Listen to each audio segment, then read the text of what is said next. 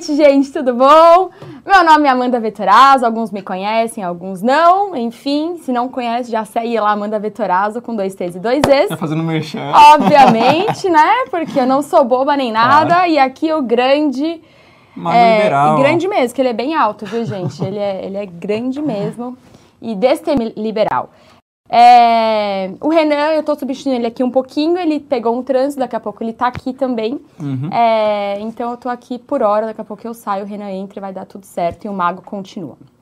É, temos várias pautas hoje, o Brasil tá bombando, né? Hoje é, parece que cada. Quando a gente acha que nada mais vai surpreender. Mas sabe o que também tá bombando? Essas lindas canequinhas. Ah, verdade! Momento merchan de novo! Não, é sério. Eu postei essa caneca que realmente a gente tá fazendo uma, uma, é, uma ação, assim, de não usar, de usar menos copo e Plástico e plástico, etc.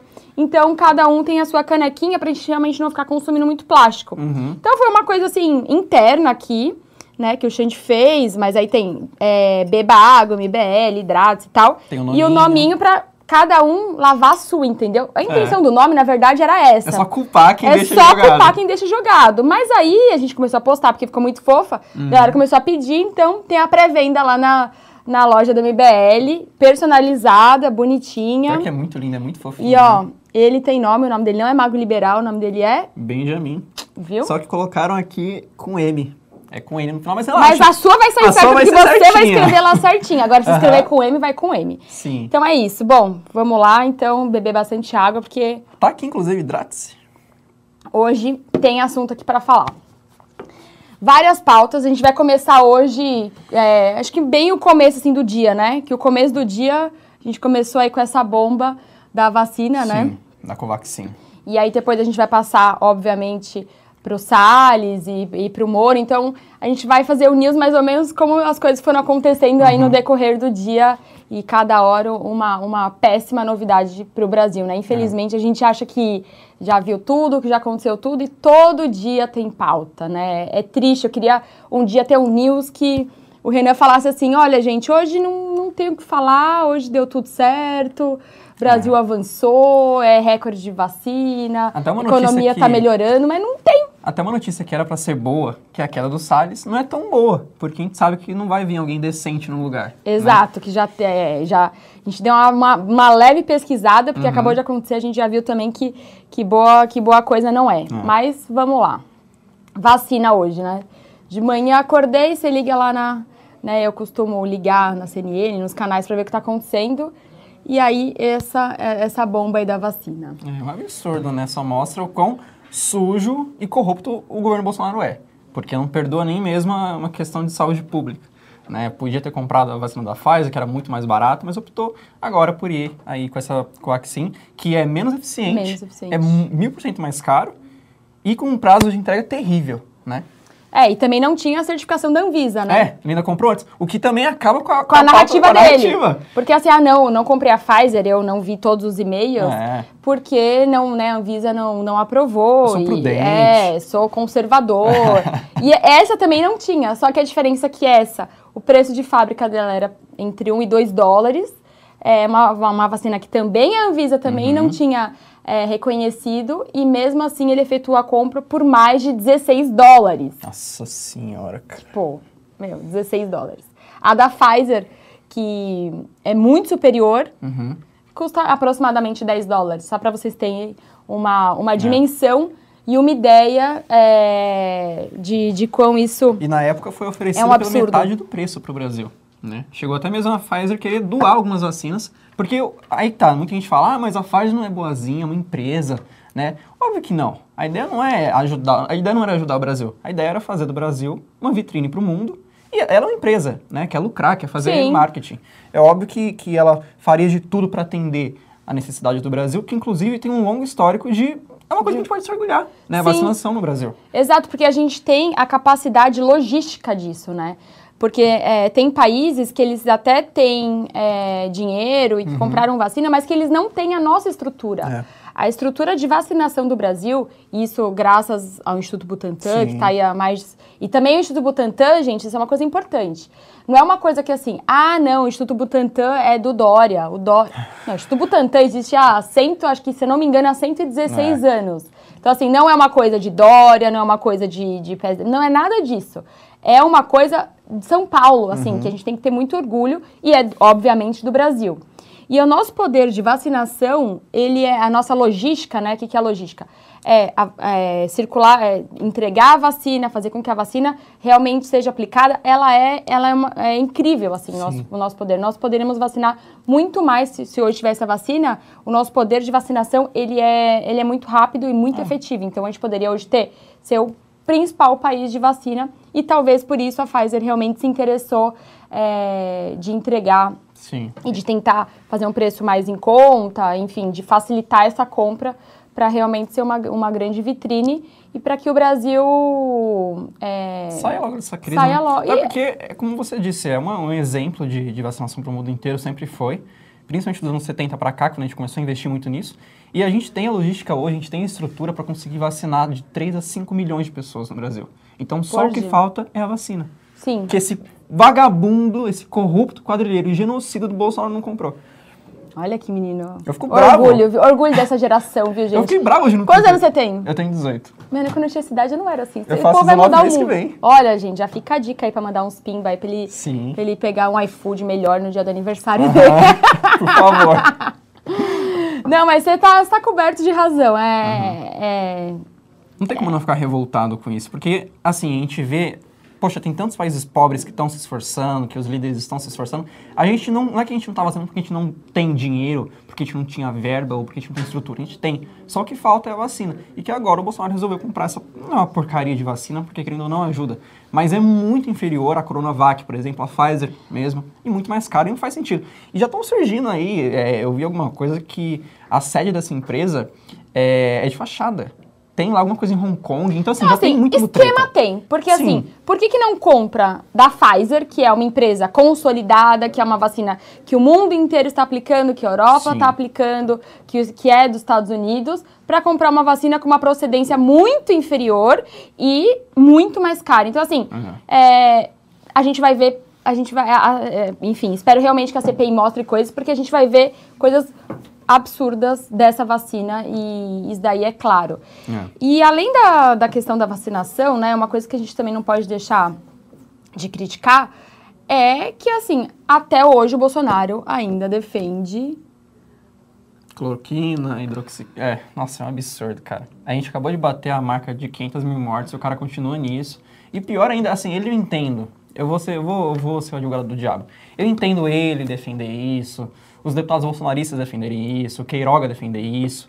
Só que assim, o que ganha um cidadão que paga impostos, que não tem cargo no governo, que não tem nada, defender isso? Porque eu, eu sou responsável pela página do MBL, eu É. vejo os comentários e muita gente fala, ah, fechado com o Bolsonaro. Amigo, você não tá fechado com o Bolsonaro. Se dependesse dele, você estaria junto com os outros 500 mil brasileiros. Ele só tá fechado com a família dele. Nem o, o Salles agora. Exato. Ele tá, tá nem aí pra todo mundo. Então, cara, eu, eu entendo ele ter essa narrativa, mas eu entendo as pessoas que ainda apoiam. É assim, é... é É, é- é um loucura. cabresto, assim. É igual. Né, por isso que a gente chama de. Aham. É um cabresto, assim, que, que não consegue enxergar o óbvio. Né? Sim. É, é- é- é- Cara, a é- palavra é. é É foda. É foda. É muito foda. E o uso de máscara também, né? Anteontem, né? Nossa Gente, senhora! e, assim, é, e tem, não, tem alguns pontos nisso, né? Uhum. Por exemplo, é, o uso de máscara, óbvio que assim, mano, a gente, tudo bem, ah, não tem vacina, não consigo comprar, mas assim, o mundo inteiro está ainda fazendo da máscara, de evitar aglomeração, de tudo, que assim, é, é coisa, é, é básico. simples, é básico, não, não, não exige dinheiro, não existe não, não, é uma coisa assim, cidade que você tem que colocar como para o cidadão. Mas não, um líder, O ele... Brasil inteiro tá errado. O Brasil inteiro, o mundo inteiro tá errado.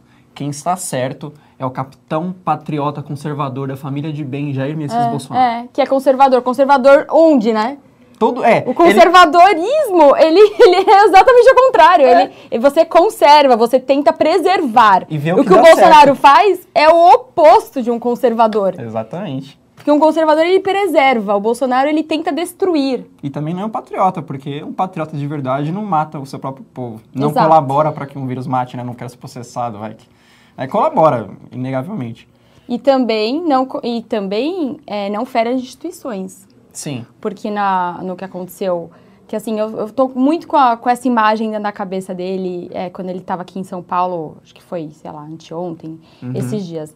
É, que um dos pilares, isso, isso assim, o jornalismo falando, né, parece que é uma... Ah, eles estão falando porque é a dor deles. Mas um dos pilares da democracia é o jornalismo Exato, imprensa livre. é a imprensa. Então, assim, quando você fere a imprensa, isso é algo muito sério, que eu acho que poucas pessoas falaram também, nesse sentido, que assim, ah, a Globo, eu, eu tenho mil cri- críticas à Globo. A gente sabe, às vezes, lá na, no Lula também, enfim, que a mídia, às vezes, é um pouco tendenciosa, ok, mas você não pode ferir as instituições. Você não pode ferir a imprensa. Como Porque dizia Dom Pedro imprensa- II, desculpa te interromper. Como dizia Dom Pedro II, sim, imprensas e combate com mais imprensa. Exato. A imprensa é o que dá luz. Hoje em dia a gente tem as redes sociais, só que as redes sociais é muito mais fácil disseminar fake news, como a gente vê os grupos do WhatsApp aí, né? Do, dos tiozinhos do Zap, que, que, que começam a compartilhar aí várias coisas, e o pior é que as pessoas acabam acreditando, né? Porque uma verdade dita algumas vezes acaba sendo, entre aspas, uma, uma mentira dita várias vezes Aham. acaba, entre aspas, sendo uma verdade. Então, e a mídia, ela, por mais que ela é tendenciosa, ela não vai mentir igual um grupo de WhatsApp, Exato. né? Ela tenta mostrar os fatos e se ela mentir, ela tem punições graves. Uhum. Então, a gente tem que preservar a, a- a nossa, a nossa imprensa, né? Sim. É, é, é algo, é um pilar muito forte da democracia, né? Não é fazendo igual o Bolsonaro fez. é Xingando. Xingar, xingar, mandar uma mulher. Já começa por aí, mulher. Que errado, é que não tô querendo ser lacrador, o fato é, uma mulher, você não trata uma mulher assim. Tipo, ah, cala a boca. Isso não, é isso não é uma coisa de conservador, inclusive, de É, novo, né? sim, exato. Nada conservador xingar uma mulher. Pois é. Você desrespeita uma mulher, você desrespeita a imprensa como um todo, o trabalho da moça que tá ali. E o MBL postou no Facebook, nas redes sociais em geral, um vídeo muito bom, que é comparando, não sei se você viu, o Bolsonaro com o Boris Johnson. O Boris Johnson tava se esquivando das perguntas da mídia, dos jornalistas, oferecendo chá. E não tem problema nenhum. O cara, ah, vamos lá, do ponto de vista do Bolsonaro. Você pode tentar se esquivar, não querer responder, mas Gente, você, É, você é o chefe do seu educação. país. você não precisa mandar calar a boca. Tipo, faz uma brincadeira, leva na brincadeira. Até o Trump, querendo ou não, não chegar. ele nunca não chegou chegou nesse ponto. De mandar calar a boca. Tipo, faz uma piada, leva na boa, sabe? Ou não responde, mas, cara, agredir assim, isso só mostra o quão totalitário ele é. Sim. É, você, quando você é o presidente e o líder, é, você não é você. Você É. está representando uma nação, né? Exatamente. Esse é o ponto. Ele, na cabeça dele, poderia mandar ela até para aquele lugar. Uhum. Só que ele tem que pensar, não, calma, vamos lá, eu sou presidente, eu tenho que ter uma elegância, eu tenho que Sim. ter uma classe, mesmo porque eu sou conservador, não é mesmo? então. Olha que coisa, eu sou conservador, então vamos agir como tal, né? Ia falar, olha, a sua pergunta não é pertinente, Uhum. usa palavras difíceis, sabe? É. Às vezes pra dar aquele somebody love lá e sai fora. Uhum. Eles fazem curso pra isso, eles, eles têm assessores. Para esse tipo de coisa, para gestão de crise. Por exemplo, ah, sei lá, o Bolsonaro foi visto no shopping sem máscara. A gestão de crise, o que, que tem que fazer? Olha, você, a justificativa é essa, você vai falar isso, tal, tal, tal. Isso chama gestão de crise. Isso chama. Por quê? Porque ele errou, ok, as pessoas erram. Só que aí, com o, esse erro, ele vira desse tamanho, ele vira desse tamanho. Isso Exato. sai na mídia internacional. Como a gente é muito mal visto, né? Eu morei nos Estados Unidos três anos. Então eu tenho muito, muitos amigos é, americanos e Uhum. mexicanos. Gente, ele, é, é, toda hora eles me mandam notícias de lá, é, perguntando, gente, é um boçal? O que, que Sério? acontece? O que, que é seu presidente? Que vergonha, cara. E assim, eu falo, é, gente, é isso. E o pior é que eles falam assim, ué, mas você não é da direita? Co- é, mas ele, você... Isso é muito complicado. Uhum. Já porque associa. quando tá no outro extremo, você fala, não, não é assim que eu penso e tal, tal, Uhum. tal. Ele tem visão de, de mundo diferente. Mas estando mais ou menos do mesmo lado, é péssimo. Você, eu, eu, às vezes eu não sei o que explicar. Você fala, ó, gente, é, ele, é, ele é burro mesmo, ele é, enfim. Só que o que esperar de uma pessoa que também nunca fez nada? Eu, assim, nunca, nunca, nunca acreditei no Bolsonaro. Nunca, assim, nunca. Sério? Nunca, nunca. Porque eu falei, gente, calma aí, ele foi lá, quantos anos É, deputado? 28 anos, deputado. Não não fez nada. Que o Kim, em dois anos, já fez muito mais do que o Bolsonaro e muito mais do que todos os deputados bolsonaristas juntos. Então- não tem nem comparação. O que esperar de uma pessoa que ficou lá 28 anos e assim, não era um parlamentar ativo, era um parlamentar sonso. É, que ninguém gostava. E eu não sei, que, algum político desses. Acho que foi o Ciro mesmo. Eu tô, nossa, aqui vamos chamar de Marcos Socialista de novo. Porque eu tô citando o Ciro, o Ciro. Mas o Ciro disse numa entrevista que o Bolsonaro era, era o desmancha-roda. Porque tava todo mundo junto, ele chegava e todo mundo vazava. Porque ninguém gosta dele. Tipo, ninguém gostava dele. Porque além de. Não é só, ah, ele tá lá. Tem muito disso eles falam, né? Ah, ele não conseguiu aprovar nenhum projeto porque os corruptos não vão votar algo que prejudique eles. Não é assim, Gente, cara. o Kim aí, colocando o dedo na cara de todo mundo. É que ele, ele- eu acho que, ele, assim, eu acho, tá? Ele deve ser meio inconveniente, deve ser aquele, Aham. o tiozão, sabe o tiozão, ah, é pra ver ou pra comer? É. Eu acho que ele deve ser, ele deveria, é, ainda é, né? Mas enquanto parlamentar lá, deveria ser esse tiozão meio bobo, que pe- as pessoas vão falar assim, ai meu Deus, lá vem, vamos, Uhum. É, vamos vou no banheiro ali e já volto. Porque- Via um menino afeminado e falava, ah, o viadinho, vem cá, É, viadinho! é, é, É tipo é, isso. é certeza que ele fazia essas coisas. É, e então, enfim, que- o que esperar de uma pessoa que, como parlamentar, não entregou nada? Vou esperar que vai entregar como presidente? Ó, não- Ele entregou, né? 500 Entregou. mil mortes. Entregou. Ele vai diz- entregar mais, né? Vai entregar mais. Ele dizia, olha só, eu, eu me dei conta, brisando esses dias, eu pensei. Ele dizia que nossa bandeira não seria vermelha. É, mas tá vermelho, Tá é tanto vermelha, sangue. De sangue. Dá um meme, hein? Dá um meme. Eu, eu vou falar pro Riso. Falando em meme, gente, vocês viram quem compartilhou o meme nosso hoje? Ai, gente, O olha. espertinho! Pois é, eu acho que algum estagiário dele vai ser mandado embora É, hoje, viu? Vai. Gente, Felipe Neto, que tanto critica, que falou que, que, que a geração não vai virar meme, que É, vai meme é isso, meme. meme é aquilo, fez o que hoje? Compartilhou nosso meme. Compartilhou o nosso meme. Felipe, né? Da próxima vez, dê os créditos. É, é feio, Felipe. É feio. Se você pedir, a cortar. gente manda em alta resolução pra você Sim, postar. Não a tem upa no problema. Drive. É, a gente upa, manda o WeTransfer assim, ó, bonitinho. Você sobe, não precisa assim. Que ficou feio, sabe? Parece que deu um print, É. cortou assim a barrinha e ficou até meio despixelado, hein? Ficou, ficou Se eu fosse você, eu, eu- da próxima vez pede, a gente manda bonitinho, né? Sim, claro. Sem problema. É Me passa o feio, e-mail, viu? comenta aí que eu pa- eu passo. É feio, é feio que baie as pessoas. E quem estiver assistindo é que ele já tirou, mas dá pra dar uma comentadinha lá no Felipe Neto. Felipe Neto, hashtag da próxima vez pede. Não, eu tenho certeza que foi algum estagiário. Eu tenho certeza que ele tá gritando com esse cara até agora. É, alguém. é, é, cabeças rolaram Cabeças hoje no, rolaram. no escritório de Felipe Neto. rolaram. Salários rolaram. Ai, gente, essa daí foi. Essa daí é bom que às vezes essas coisas Sim. distraem o dia, né? Porque o dia é Uhum. pesado. Começa com vacina, depois a gente vai entrar no assunto do Salles, Uhum. no assunto do Moro, coisas pesadas. Esse negócio do Felipe Neto foi, acho que. É. Deu, deu, deu uma divertida no dia, né? Deu uma aliviada. E assim, eu fiquei impressionado porque ontem teve a treta do Felipe com o Kim. E até hoje o Felipe tava xingando o Kim. O Kim ficou. O, o Felipe Neto ficou muito mordido com o Kim. Eu não entendi foi aquilo. Tipo, eu não vou te É. dar palanque. Aí o cara faz 12 tweets, tá ligado? E assim, gente, ué, já que ele acha tudo isso, por que, que ele não chama o Kim para uma conversa assim como o Coppola É. fez, né? Faz um debatezinho ali, troca ideia. Ele chamou outra pessoa. Ele Ele invocou mulher terceirizou. lá. Ele É. terceirizou. Escolho você. Tá, vai lá, vai lá, vai lá com, vai lá brigar com o leão. Que eu, com um gatinho aqui, não, não, não consigo brigar ali com o leão. Sim, só prova que, assim, é o que eu sempre digo no meu Twitter. Ele é um cara extremo, que deve ter sofrido algum trauma na infância, então ele é extremamente carente de atenção e de aprovação. Ele viu que toda a bolha dele de... Eu não vou falar a palavra. Toda a bolha dele de... Pessoal... da- Seguidores. pessoal do bem, esse pessoal do, do- da turma do bem, né?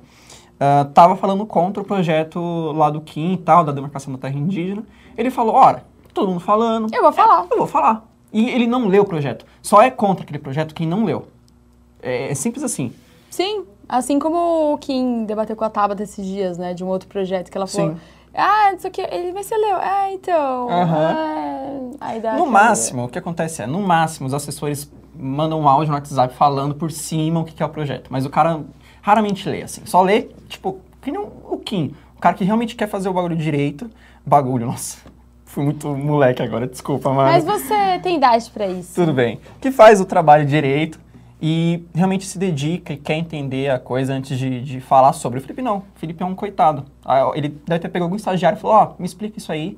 E aí o cara explicou por cima e falou, ah, nossa, é um genocídio dos índios. É, ou nem isso. Eu, às vezes vi uma publicação É. de, de alguém da. Do Boulos. É, do Boulos, de alguém aí totalmente da esquerda e, enfim, e aí falou assim, ah, É. vou bater também porque isso dá trend, né? Ah, tá Aham. na trend lá e aí as pessoas nem sabem o que estão falando e, e até o próprio, o próprio Felipe vira massa de manobra da, da- do Uhum. próprio, da, da própria, da própria narrativa dele. Exato. Mas enfim, parece que ele, né, gosta da gente, que bom, nosso meme hoje. Então. Uhum. Nossa, eu fiquei muito feliz com isso. Ficou é divertido. Mas da próxima fã. vez pede, gente. A gente, É. a gente é do bem, a gente Até, por- compartilha. até porque, assim, na- no mundo dos memes, da produção audiovisual, é um crime você É um pegar crime. o meme e cortar e que vai não dar crédito. Isso é horrível. Sim, o meme é. O meme é uma arte, gente. Eu não Sim. sei se vocês é, já fizeram meme ou já viram alguém fazer um meme. Não é fácil. Primeiro que assim, você tem que ter uma ideia, que você resuma essa ideia em uma única imagem. Uhum. Então, assim, imagina, tudo que a gente falou agora da vacina, que a gente tá aqui falando há meia hora. Aí a pessoa tem que pegar essa informação, é, transformar ela em uma única imagem, é, com um texto piquititico, porque senão o meme fica carregado, com uma imagem que a pessoa bata o olho e já saiba do que que é, Uma linguagem simples. com a linguagem simples, com uma cor que não, enfim, que, que combine com o assunto. Aham. E, enfim, então assim, o meme é complexo. Então você pegar isso e. E, tipo, pegar pra si não dar o crédito é muito feio. É feio, é como se você estivesse roubando. Sim. Bom, um fotógrafo também, né? Quando você rouba foto, enfim, rouba Uhum. vídeo de alguém. Que isso, no, no fundo, é um crime. A gente tá brincando com isso. Mas É, sim. é, mas é um crime. É, é um crime. Daria realmente pra processar ele, se a gente É, quisesse. realmente. Assim como a gente leva processo de tudo, né? É. Porque parece só a gente leva processo das coisas, né? Aham, pois é. Ai, ai, viu? Bom, vamos lá. Essa hora a gente não, ainda não tem pimba, né? Você que é mais aqui Cara, habituado, eu né? acho que a gente já tem. Deixa eu ver aqui se no meu notebook se eu consigo conectar a internet agora. Tá, vamos lá. Vamos ver, mas eu acho que deve ter pimba já. Perguntas, dúvidas, sugestões. Vamos ver se tem alguma coisa já pra gente responder desse assunto, pra gente poder passar para outro assunto. Não consigo, a internet tá horrível. Você consegue entrar aí? A internet tá horrível. Bom, Caramba. Heitor, se você tiver aí, você mande aqui que a gente vai respondendo, beleza? Enquanto isso, Enquanto isso, vamos, continuar lá. metendo pau no Felipe Neto, porque eu adoro bater no Felipe Neto. Ai, falando nisso, já saiu o vídeo nosso do- dele fazendo a análise do Felipe Neto? De quem? Do... Ele que fica fazendo as análises da- dos comportamentos. Vai ah, sair. o Dunder, ainda não. Não, né? Não. Vai sair. Não, um- saiu, saiu, saiu. Saiu? Saiu. Então- E o Felipe Neto, eu cheguei à conclusão, você assistiu esse vídeo, mas eu cheguei à conclusão de que o Felipe Neto realmente é mitomaníaco. Ele, tem, ele é compulsivo pela mentira. Então, gente, ó, fica aí a dica também pra, pra assistir. Pra assistir Sim, já está postado no o canal vídeo no canal do MBL fazendo a análise aí do, do, do Felipe Neto. Um garoto espertinho. Garoto espertinho. Bom, vamos lá então ao próximo tema. Que é, depois ele, ele manda aqui o- o- os Próximo. pimbas, a gente, a gente responde. Do Felipe Neto não era, não era nem tema, mas. Próximo tema, qual que é mesmo? Próximo tema é o Salles. Salles. Nossa. Eu tenho aí uma, uma pergunta pra vocês. Eu não vou conseguir ver a resposta, mas depois eu vejo. Eu coloquei isso até no, no meu, no meu Insta. Vocês, qual é a opinião, assim, né? Porque quando a gente recebeu a informação, cada um ficou pensando uma coisa. Pra vocês aí, essa expulsão ou pedido de demissão, né? Porque, É, né, enfim. ele foi saído, É. né? Enfim, foi uma cortina de fumaça para vacina e para tudo que tá acontecendo. Aí vocês vão escrevendo aí. É, é o que eu acho, tá? É, algumas, algumas hipóteses para isso. Uma cortina de fumaça. Alguma merda que vai vir muito grande. Você acha? Pode ser, porque assim, o Bolsonaro não ia querer ficar preservando o Salles, porque ele tem imunidade. Só que você acha que o Bolsonaro ia falar, ah, não, então fica aqui, queridinho. Porque aí o ministro dele, aí vira ex-ministro. Ah, não, é ex-ministro e por isso que ele não é mais ministro, É. entendeu? É, o Bolsonaro não é bonzinho, não ia deixar o, o cara lá pra preservar o cara. Ah, não, eu vou deixar ser meu amigo, ó, eu vou te deixar aqui então, porque aí você tem a imunidade. Agora, se é um ex-ministro, ele falou, por isso que é ex-ministro, tá ok? Porque É. aqui não tem corrupção, tá ok? Então, assim, É uma boa. pode ser. É uma boa, é uma boa teoria. É, assim, pensando rápido, assim, sem muito. Porque acabou de acontecer. Uhum. Ou assim, né, Fantástico Mundo de Bob. O Salles caiu na real e falou assim: não, gente, esse governo é muito ruim. Eu Eu vou arrependido." sair, estou arrependido, porque eu sou um bom moço e as coisas aqui não andam muito bem. Então eu vou, eu vou, eu vou sair, eu vou pedir para sair. Olha, minha cartinha de demissão, muito obrigado aí pelo tempo, mas realmente eu, eu não compactuo com o que está acontecendo. Vou entrar no Greenpeace pra É, para defender aí as árvores Aham. e o meio ambiente, a Amazônia. Porque, assim, uma coisa que ele nunca gostou foi o meio Não, fa- não fazia sentido ele ser ministro do, do- do É, meio ambiente, sim. assim, né? Podia ser outro ou, em outros ministérios. É o ministro da queimada, né? É. o ministro do fogo, Do na verdade. anti, anti-meio ambiente, É. assim. E meio ambiente, né, é uma pauta que eu gosto bastante, né? Alguns sabem que eu sou, enfim, aí, defendo a causa animal, então... É, é uma coisa que, que eu acabo me interessando bastante, uma coisa que ele realmente não é ministro do meio ambiente. Uhum. Exato. Mas o que, que você acha? Porque eu não tô vendo ali a resposta dele. Ô, louco. Opa! Olha ó. e combinando com Lindíssimo. a calça. Será que dá pra ver a E aí? calça? Combinando com a caneca, maravilhoso. Calça, é. Ó, Ô, louco, restart. muito bem. E aí, vocês estão indo bem? Maravilhosa aqui, então um maior bate-papo, mas...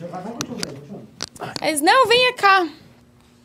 O que, que você acha dessas três hipóteses aí que eu levantei? Cara, olha, sinceramente, eu acho que. Ou uma de quarta, de repente, vai. Não, eu acho que é cortina de fumaça. Cortina de fumaça. Eu acho que pro Bolsonaro agora, eu posso estar errado, mas na minha análise, eu acho que é proveitoso, tipo, vale a pena jogar um ministro desse nível, que é um. Mas é uma, uma mega carta na manga que ele tá queimando, hein? Sim, mas é porque assim. Então, assim, se ele, ah, vamos lá. Hum. Se a sua opinião é essa, se você acha que ele tá queimando essa carta, é porque a bomba é muito maior. Eu acho que é, eu acho que essa questão da Covaxin. Eu acho que é o, como o Renan disse no vídeo dele hoje, eu acho que é o Fiat Elba do Bolsonaro. Tipo, é aqui, cara, pegou. Então, Alguma assim, coisa tem é. Então, Então, pode valer a pena pra ele. Mas então o que, que você acha? se é isso, a bomba que vai estourar é Sim. pesada. Mas e você, o que, que você acha? Olha, eu acho. Eu- eu realmente acho isso. Eu gostaria de achar a minha terceira opinião, Aham. que- porque Ele eu ainda acordou. acredito nas pessoas. Mas, infelizmente, eu também acho isso. Cortina de fumaça, né? Cortina de fumaça. Ou que vai estourar algo na pasta, Uhum, e aí o Bolsonaro vai falar assim: não, mas é ex-ministro, tá ok? é. Por Mas isso que é ex-ministro. Mas tinha tanta cortina de fumaça pra fazer, ele podia, sei lá, dar Então, um por isso que talvez a minha jornalista. segunda opção. mas isso ele já ele tenta, né? Realmente. ele podia, sabe o que fazer? Ele podia mandar a Polícia Federal, tipo, um esquadrão especial atrás do Lázaro. Ai, gente. Tipo, Ai, vou tem prender o Lázaro. ainda. Ou ele fazer igual aquela olha, deputada até esquecemos lá do, do Lázaro. O Bolsonaro faz tanta cagada que É. a gente até esquece de, de assuntos assim. Dois serial mas, killers, né? mas venha, Bo- venha. Venha, Renan. O povo, o povo gosta. Só alguém pegar o laptop, porque aí eu entro. Uhum. Belezinha, eu pego lá. Bom, gente, obrigada, valeu. Foi super legal esse bate-papo aí com vocês. Vou deixar agora o Renan aqui e boa noite. Muito obrigado, mano. Bom, vocês estão falando Levar de. minha canequinha, porque a canequinha é da Amanda, me Vocês pertence. estão falando de Covax lá? Covax. Covaxin. Covax Gate. Covax sim, Covax não. Vamos lá. Nossa, tô com muito frio, pessoal. Nossa, eu não trouxe roupa de frio. E aí? E aí? Mago Liberal. Primeira vez que eu vou fazer com o Mago Liberal. Será que o Mago Sim. Liberal vai, vai, vai segurar a pressão, pessoal? Ô, louco. O Magro Liberal. viu, O? Magro Liberal. O Magro Liberal. Vai lá. v- Mago socialista. Vamos lá, pessoal. Boa noite aí, Renan falando. É o que eu falei hoje no vídeo, né, ô Magro? É, é um pouco chocante é, que tantos, tantos pontos estejam reunidos e não haja nada. Né? Qu- Quais são os pontos? Presta atenção. Houve um trabalho deliberado do Bolsonaro de combater a vacina. Sim. Isso aconteceu, isso está previsto, isso foi visto, isso, a CPI, não só a CPI demonstrou, qualquer pessoa que tem dois neurônios, tipo o Bolsonaro, "Eu não vou comprar essa vacina do Dória, é o governador, não vou comprar. Então, assim, vamos listar as vacinas. Tem a vacina da Coronavac. Pfizer. Vamos começar com a Coronavac. O governo do estado de São Paulo estava tocando, ele fez o convênio, ele estabeleceu as pesquisas, a, a parceria do Butantan com a Sinovac. Não dava pro Bolsonaro ter mérito político, nem para roubar. Vamos É. ser claro. Exato. Então, Coronavac não serve. AstraZeneca, para funcionar, teve que ser firmado um convênio aberto entre a Fiocruz e a AstraZeneca. Ou seja, fica um caso muito complicado, é um puta laboratório, uma entidade pública centenária brasileira, já não é tão fácil assim. Caso 3, a Pfizer. Eu Nossa, odeio, esse meme é eu horrível. odeio esse meme, velho, eu odeio esse meme. Odeio esse tipo de humor, Nossa. mas já que É falam aquele tanto- humor É, pastelão. é, é, ruim. humor. Mas o seguinte, Pfizer, Pfizer. ela fez uma puta proposta barata, queria transformar o Brasil em vitrine. Ela a- a- era um caso muito aberto e é uma empresa muito grande Sim. para ter isso. Aí, o, o caso do Bolsonaro é o seguinte: nestes três aqui, ele sabotou deliberadamente, especialmente a Coronavac e Tentou a. até aprender a Coronavac, as É. vacinas do Butantan. E aí, por último, esse caso dessa empresa chinesa, da empresa indiana. Indiana. Eles estabeleceram uma empresa no Brasil.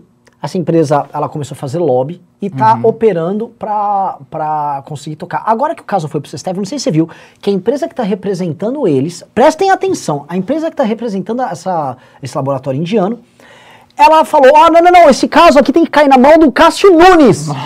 Meu pai piada. Você viu velho. isso? Não, sabe o que eu vi? Que- que- que- como é que é, assim, a, a empresa, que em tese não tem nada a ver com o Bolsonaro, quer cair no ministro supremo indicado pelo Bolsonaro e que serve ao bolsonarismo. Isto não tem nada a ver, assim, essas peças, elas não estão conven... Foi só, foi coincidência, eu peguei um monte de peça de um quebra-cabeça, eu joguei pro alto, aí quando caiu elas já caíram encaixadas. Sim. É impressionante, só coincidência. Engraçado que essa empresa aí tem uma sede de fachada em Hong Kong. Você Ah, é? isso? Sim. Ah, Já é, é pura podridão, tá mais do que óbvio. Não É, tem como fugir eu não disso. vou fazer acusações assim. Vamos, vamos supor que o Bolsonaro fez isso de boa fé. O que eu quero dizer assim, pessoal que está assistindo é. Vamos supor que o Bolsonaro, na verdade, ele estava muito preocupado com a entrega das vacinas. Ó, pessoal, vou falar um negócio aí, o bagulho liberal. Você tá aí falando muita besteira aí, tá ok? Estava precisando comprar vacinas. Não queria comprar a chinesa, porque é chinesa do Dória. País Comunista. comunista, não é o país de primeiro mundo, não é con- confiável, não é! Então, não vai. A Pfizer, eu não tenho motivo para não comprar deles. É porque o Biden. Mas tem o Biden, que é gay. então, assim, mas ah, a AstraZeneca fez convênio com a Fiocruz, mas a gente mesmo pedalou aí, demorou.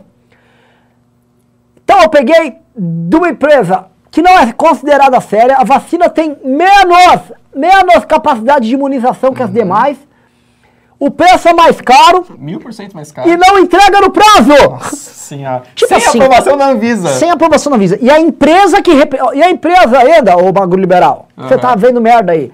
A empresa que representa eles no Brasil, agora que estão judicializando, ela vai pro STF com o ministro Supremo que eu nomeei. Patriota. Me falem o seguinte: se o Bolsonaro tivesse atrás de prazo, ele teria pego a Pfizer. É. Se ele tivesse atrás de preço, ele teria se acertado com o Dória, lá na questão da Coronavac. Se ele tivesse atrás de glória, ele estava com a AstraZeneca, que fez o convênio com a Fiocruz. Não há nenhum motivo, nem para prazo, prazo, nem para preço, nem para glória política, em ele fechar com uma empresa barbante, que tem cara de ser suspeita e tem É. um- uma capacidade menor de imunização. O que eu quero dizer, pessoal, é que assim, tudo leva a crer que há algo de muito estranho dentro do ministério. E hoje eu já fui conversar com fontes e o pessoal falou, ó, tem coisa estranha e o Luiz Miranda sabe o que tá rolando. Eu sei que o trabalho, presta atenção no que vai acontecer nos próximos dias. Os bolsonaristas, eles vão trabalhar para destruir a reputação do Luiz Miranda, que já não é a melhor reputação do mundo. É, ele tem um passado não muito agradável É. pra ele na internet. Mas eu vou perguntar pra você, quem faz business e quem faz parceria política com o Roberto Jefferson espera o quê? Exatamente, é isso, né? Se você alia os porcos, uma hora eles te traem. É por isso que é bom não ter rabo preso na política. Né? Se ele fosse um cara honesto, decente, fala, não, esse cara aí, ele faz isso, ele é, fazia coiotagem, como eles falam, né? Tipo, mandava a gente para os Estados Unidos e tal. Mas tá devendo. E o que eu... Aí eu quero passar essa bola para você, eu quero perguntar o que que você acha que vai acontecer agora. Assim, não que vai mudar muito, mas como que você acha que os bolsonaristas vão lidar com o fato do Bolsonaro ter ido atrás de uma vacina sem aprovação da Anvisa? Você acha que, tipo, dane-se, eles vão ignorar se... Ah, não, é, essa aí pode, porque essa aí é patriótica. Ou você acha que eles vão acordar, alguém vai... O que, que você acha que vai acontecer com isso? Porque é inegável. O Bolsonaro, a, a principal é, pecha que ele colocava para não comprar as vacinas antes era que não eram aprovadas pela Anvisa. Só que agora ele está comprando uma que ainda nem é aprovada pela Anvisa. E que é, tem uma concedíssima qualidade muito menor. Tudo leva a crer, pra quem tá assistindo, Mago Liberal, que isso aí foi feito pra roubar. Sim. Pra roubar. E vamos falar a verdade, não, não só do Bolsonaro aqui, pra não parecer que a gente é implicante com o Bolsonaro. Muito governante, muito governo estadual usou a pandemia pra roubar. E usaram para roubar, velho. Sim. Não, Muita sim. gente andou roubando na pandemia. Isso porque você pode ter, por conta da questão da emergência, contratos que são feitos de emergência e não precisa de licitação, então você compra de qualquer jeito. Você Uhum. É. tem, assim, uma hipercontratação de equipamentos e empresas de diversos serviços. Então, assim, virou uma febre. Houve, quando começaram a discutir a questão da vacina, houve um rush, porque as empresas de vacina no mundo inteiro começaram a correr para competir entre si, para fazer a vacina e para firmar contratos com os países, para entregar a vacina para os países, certo? Sim. O que está rolando, né? Óbvio que empresários e políticos em muitos países, especialmente no terceiro mundo, verdade seja dita, viram nisso, vamos ganhar dinheiro, caralho. É. Tinha gente, teve empresário no Brasil se reunindo para fazer um consórcio para comprar um monte de vacina e sair vendendo no privado. O que eu não Sério? vejo problema. Sério, mas ah, o governo federal compra, eu pego uma cota do governo federal. Vários negócios que envolviam o governo, o- o- os governos, o governo federal e até governos estaduais. Ou seja, tinham negócios escusos que estavam rolando, e isso aqui parece ser mais um negócio escuso. É. Porque, assim, te faz sentido isso? Não faz nenhum, é só isso mesmo, é só é justamente por a gente ser um país de terceiro mundo e não ter ali, é, principalmente no Brasil, a gente não tem muita separação entre, é um estado extremamente corporativista, então é mais do que óbvio, e aqui não é fazendo acusação ou não, é mais do que óbvio que tem roubalheira nisso. Eu não estou citando nomes, mas Sim. tem muita gente lucrando com isso. Assim como, por exemplo, os laboratórios lá que, que forneceram cloroquina para o Brasil, para outros países. É óbvio que tem sujeira nisso. Não faz nenhum sentido, não tem porquê. Ah, não, é.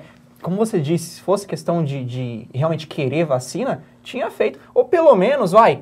é, ah, eu não quero depender. Por exemplo, eu, eu, eu penso muito que se o Boulos fosse presidente, Deus me livre, mas eu penso que assim, ele ia, no mínimo, das duas uma, ou querer fazer uma parceria com Cuba para produzir vacina, para fazer vacina, ou mais provável, ele ia falar, não, a gente não vai depender das empresas, do capital estrangeiro, nós vamos, nós produzir nossa Vamos vacina. fazer o que o Dória fez. É, o Dória fez um investir. convênio com a China, Sim, um laboratório daqui faz o convênio da China, ele aumenta as instalações aqui, pega a tecnologia dos caras, produz e vai.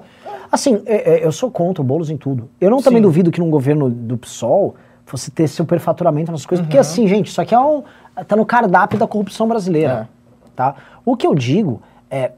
O, Bolsonaro estava sendo investigado porque ele deliberadamente sabotou a vacinação dos brasileiros e pra mim isso dá impeachment e dá cadeia. Uhum. Ponto.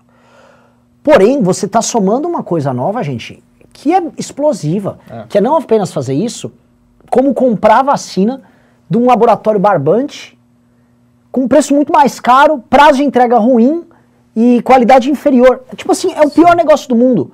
O cara, ó, eu vou comprar, gente, olha, eu tô querendo comprar um. Vou comprar um Palio 97 a preço de uma Mercedes-Benz 2021, tá? Tô comprando meu Palio.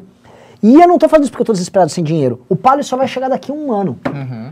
É tipo assim, isso aqui só pode ser um negócio de idiota, ou eu estou superfaturando É. o Palio, pessoal. o que, que vocês acham O que, que é? que vocês acham que é? E o pai vai ter que vir todo fudido, nem vai vir funcionando, eu vou ter É. que trocar a roda. Sim. Então, ó, assim, é, não quero fazer acusações aqui, mas óbvio que esse negócio tá muito estranho. E eu vou falar qual vai ser o roteiro. Eles vão arrumar um, bo- um bode expiatório e vão jogar no bode expiatório. Só que, assim, o bode expiatório não quer ir pra cadeia. O problema é que foi um esquema. Vamos falar a verdade, o Mago. O Bolsonaro entregou o governo dele pro PP, em grande medida, que é o partido do Arthur Lira, que, se eu não me engano, o ministro da Saúde é o, é o Barros. O Queiroga. É o Queiroga. Não, mas o Ricardo Barros, ele toca muita coisa. O Ricardo Barros Ah, é é? um cara do PP. Quer ver, ó? Ricardo Barros. Ele faz parte do Ricardo Barros. gabinete paralelo. É, vamos botar aqui o que o Ricardo Barros faz. Ah, isso. A emenda, pessoal, pra vocês entenderem. O Ricardo Barros, ele foi ministro da Saúde no governo do Temer, tá? Ele não tem vínculo nenhum com saúde. O Ricardo Barros é um político velho do Centrão, lá do Paraná. Ricardo Barros foi uma MP dele. Ah, o Ricardo Barros é líder do governo, caramba. Foi uma MP dele que permitiu a compra dessa vacina. Ele que tinha gente dentro do ministério, ele que tinha influência dentro do Ministério da Saúde, ele que é do partido do Arthur Lira, ele que se tornou é, líder do governo na Câmara dos Deputados, parceiro direto do Arthur Lira, organi- arruma a emenda que compra de forma fraudulenta isso. Será que não tem dedo da porra da turma do Centrão que tá com eles? Anda igual pato, fala igual pato, parece pato, mas não é pato. Ah, velho, Mago Liberal, quando você, é, você é novo, você é moleque, quando você ouve uma parada dessas, o que que você acha? É óbvio que tem corrupção. É um caso, parece que assim, a condenação já foi feita, o processo. É é assim, a gente pegar um esquema do PT e descrever. Exatamente isso. Não tem como você justificar, pro gado tem como justificar todo, Pra família deles também tem como justificar, pra toda essa turma podre. Mas até isso, até o- a emenda do. Olha da onde veio. Tudo, tudo leva a gente a que isso. Não tem como fugir. Sim. E é, é- é- assim, a gente não tá falando de uma corrupção, um caso não aceitável, porque nenhum tipo de corrupção é aceitável. Mas a gente, tá- a gente não tá falando de superfaturar uma, sei lá, uma obra de uma ponte. A gente tá falando de Não, vacina. não, não, não, a gente tá falando assim, é, é desumanidade, meu irmão. É, Se isso, morte. Assim, é, é, gente tá morrendo porque um bando de político do Centrão, filho da puta, resolveu, sob a anuência do presidente da República, e a gente ainda não sabe o quanto Uhum. a família Bolsonaro ou aliados deles ganharam, caso tenham participado, porque me parece que o Bolsonaro participou disso, porque é, muito conveniente o presidente sabotar as outras vacinas, enquanto seus aliados do Centrão compram uma vacina superfaturada, né, pessoal? Pois é. Alguma coisa tem. E assim, não é. eu- novamente, a gente não tá acusando, mas é o que eu falei. Anda igual pato, parece pato, faz som de pato. O que, que será que é? Ó, estão falando que meu áudio tá estourando, pessoal. Eu afastei um pouco o microfone aqui, vamos ver no que vai dar. Agora eu vou fazer uma pergunta para vocês é, sobre isso aí. Olha só. Vocês estão assistindo. Tá todo mundo em polvorosa porque parece que foi descoberta a Elba ou a pedalada do Sim. Bolsonaro. Né? É assim, é você pegar tudo aquilo que estava sendo estudado na CPI e você fecha com chave de ouro. A história toda amarrou. Começa agora a rolar algo, acho que é uma nova etapa no derretimento do Bolsonaro, tá? É uma etapa, ele rou- não estou falando que ele fez ainda, mas caso comprovado, caso os indícios vão indo na linha que parece ser óbvia, Sim. o bolsonarismo ou a presidência da República roubou enquanto sabotava a vacinação do próprio povo. Exato. Esta é, talvez, desde a Guerra de Canudos, que foi a pior atuação, pior atuação do Estado brasileiro, em especial do Exército brasileiro na história. Quem não sabe, leia. Tem, mano, Massacre de Canudos. uma- assim, leiam o livro do Euclides da Cunha sobre isso. Tem até o Mário Vargas Llosa escreveu uma, A Guerra do Fim do Mundo, um livro foda sobre isso. Leiam a história de Canudos. Foi a atuação mais imunda, foi um genocídio praticado pelo Estado brasileiro, especialmente pelos militares, contra um povo que estava simplesmente querendo se auto-organizar, vivendo na seca, no meio da miséria. 20 mil pessoas. Foi, um, foi um, assim, é uma- a história de Canudos é horrorosa. Desde Canudos, eu nunca vi na história do Brasil um massacre tão grande contra o pró- próprio povo quanto o que está acontecendo agora. E é um massacre onde você tem crueldade, você tem Roubalheira. roubalheira, você tem vontade de poder, você tem tentativa de gerar guerra civil. É, um tro... Assim, se nós não... Se o Bolsonaro não for derrubado por causa disso... Mago Nada, liberal. ninguém mais é. Eu acho que a gente. Assim, Ninguém mais. A Dilma foi derrubada por nada perto disso. É. Eu acho que assim, a gente, mesmo que vivendo o momento, entendendo o cenário político, entendendo o que isso significa, eu acho que nós que vivemos nesse tempo, nós não temos ainda a noção da gravidade. Eu acho que a gente só vai ter noção disso daqui uns 10, 20 anos. Tipo, nos livros de história. Cara, como que isso aconteceu? Como É. que chegou num nível tão podre em todos os sentidos? Porque eu não tenho dúvida de que, assim, também teria roubalheira na- no governo Dilma, se fosse agora.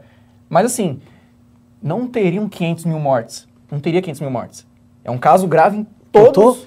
Totô, tá me trazendo aqui, ó. Não é a sua, mas. Ó, a minha É tá inclusive ali, ó. Ah. Estou aqui com a caneca do grande ministro, Totô trouxe, Totô com sua bela cabeleira. O homem, eu tenho o, o cabelo que eu sempre sonhei ter, Totô tem. E ele ainda por cima edita. É um gênio. É. Mas é, é assim, é o cenário mais... É realmente é mais grave desde o cenário... Deixa eu fazer uma reclamação, pessoal. Faça. Eu cheguei atrasado hoje, tava em reunião. Inclusive, fui visitar o Rubinho hoje, o Rubinho que se filiou ao PSL. Inclusive, Uhum. querem mandar perguntas, eu explico aqui, porque é uma manobra muito ousada. Eu vou explicar aqui a manobra ousada do Rubinho. Cheguei atrasado e pedi pro Carratu comprar um sanduíche. Hum. Aí ele comprou um hambúrguer pra mim. Eu pensei, pô, vai comprar num lugar normal. Podia ser no McDonald's, que fosse. Eu tava morrendo de fome, eu não almocei hoje. Podia ter comprado qualquer hambúrguer. Ele vai, e foi num lugar que chama Mundo Açaí e comprou um hambúrguer. Viu um hambúrguer da Perdigão, sabe aquele hambúrguer Nossa congelado com queijo vagabundo, aquela alface mais vagabunda murcha, uma rodela de tomate mofado, aquele pão de hambúrguer do mais barato e me dá aquela, aquela lavagem pra comer. Eu comi aquilo lá igual um rato ali fora.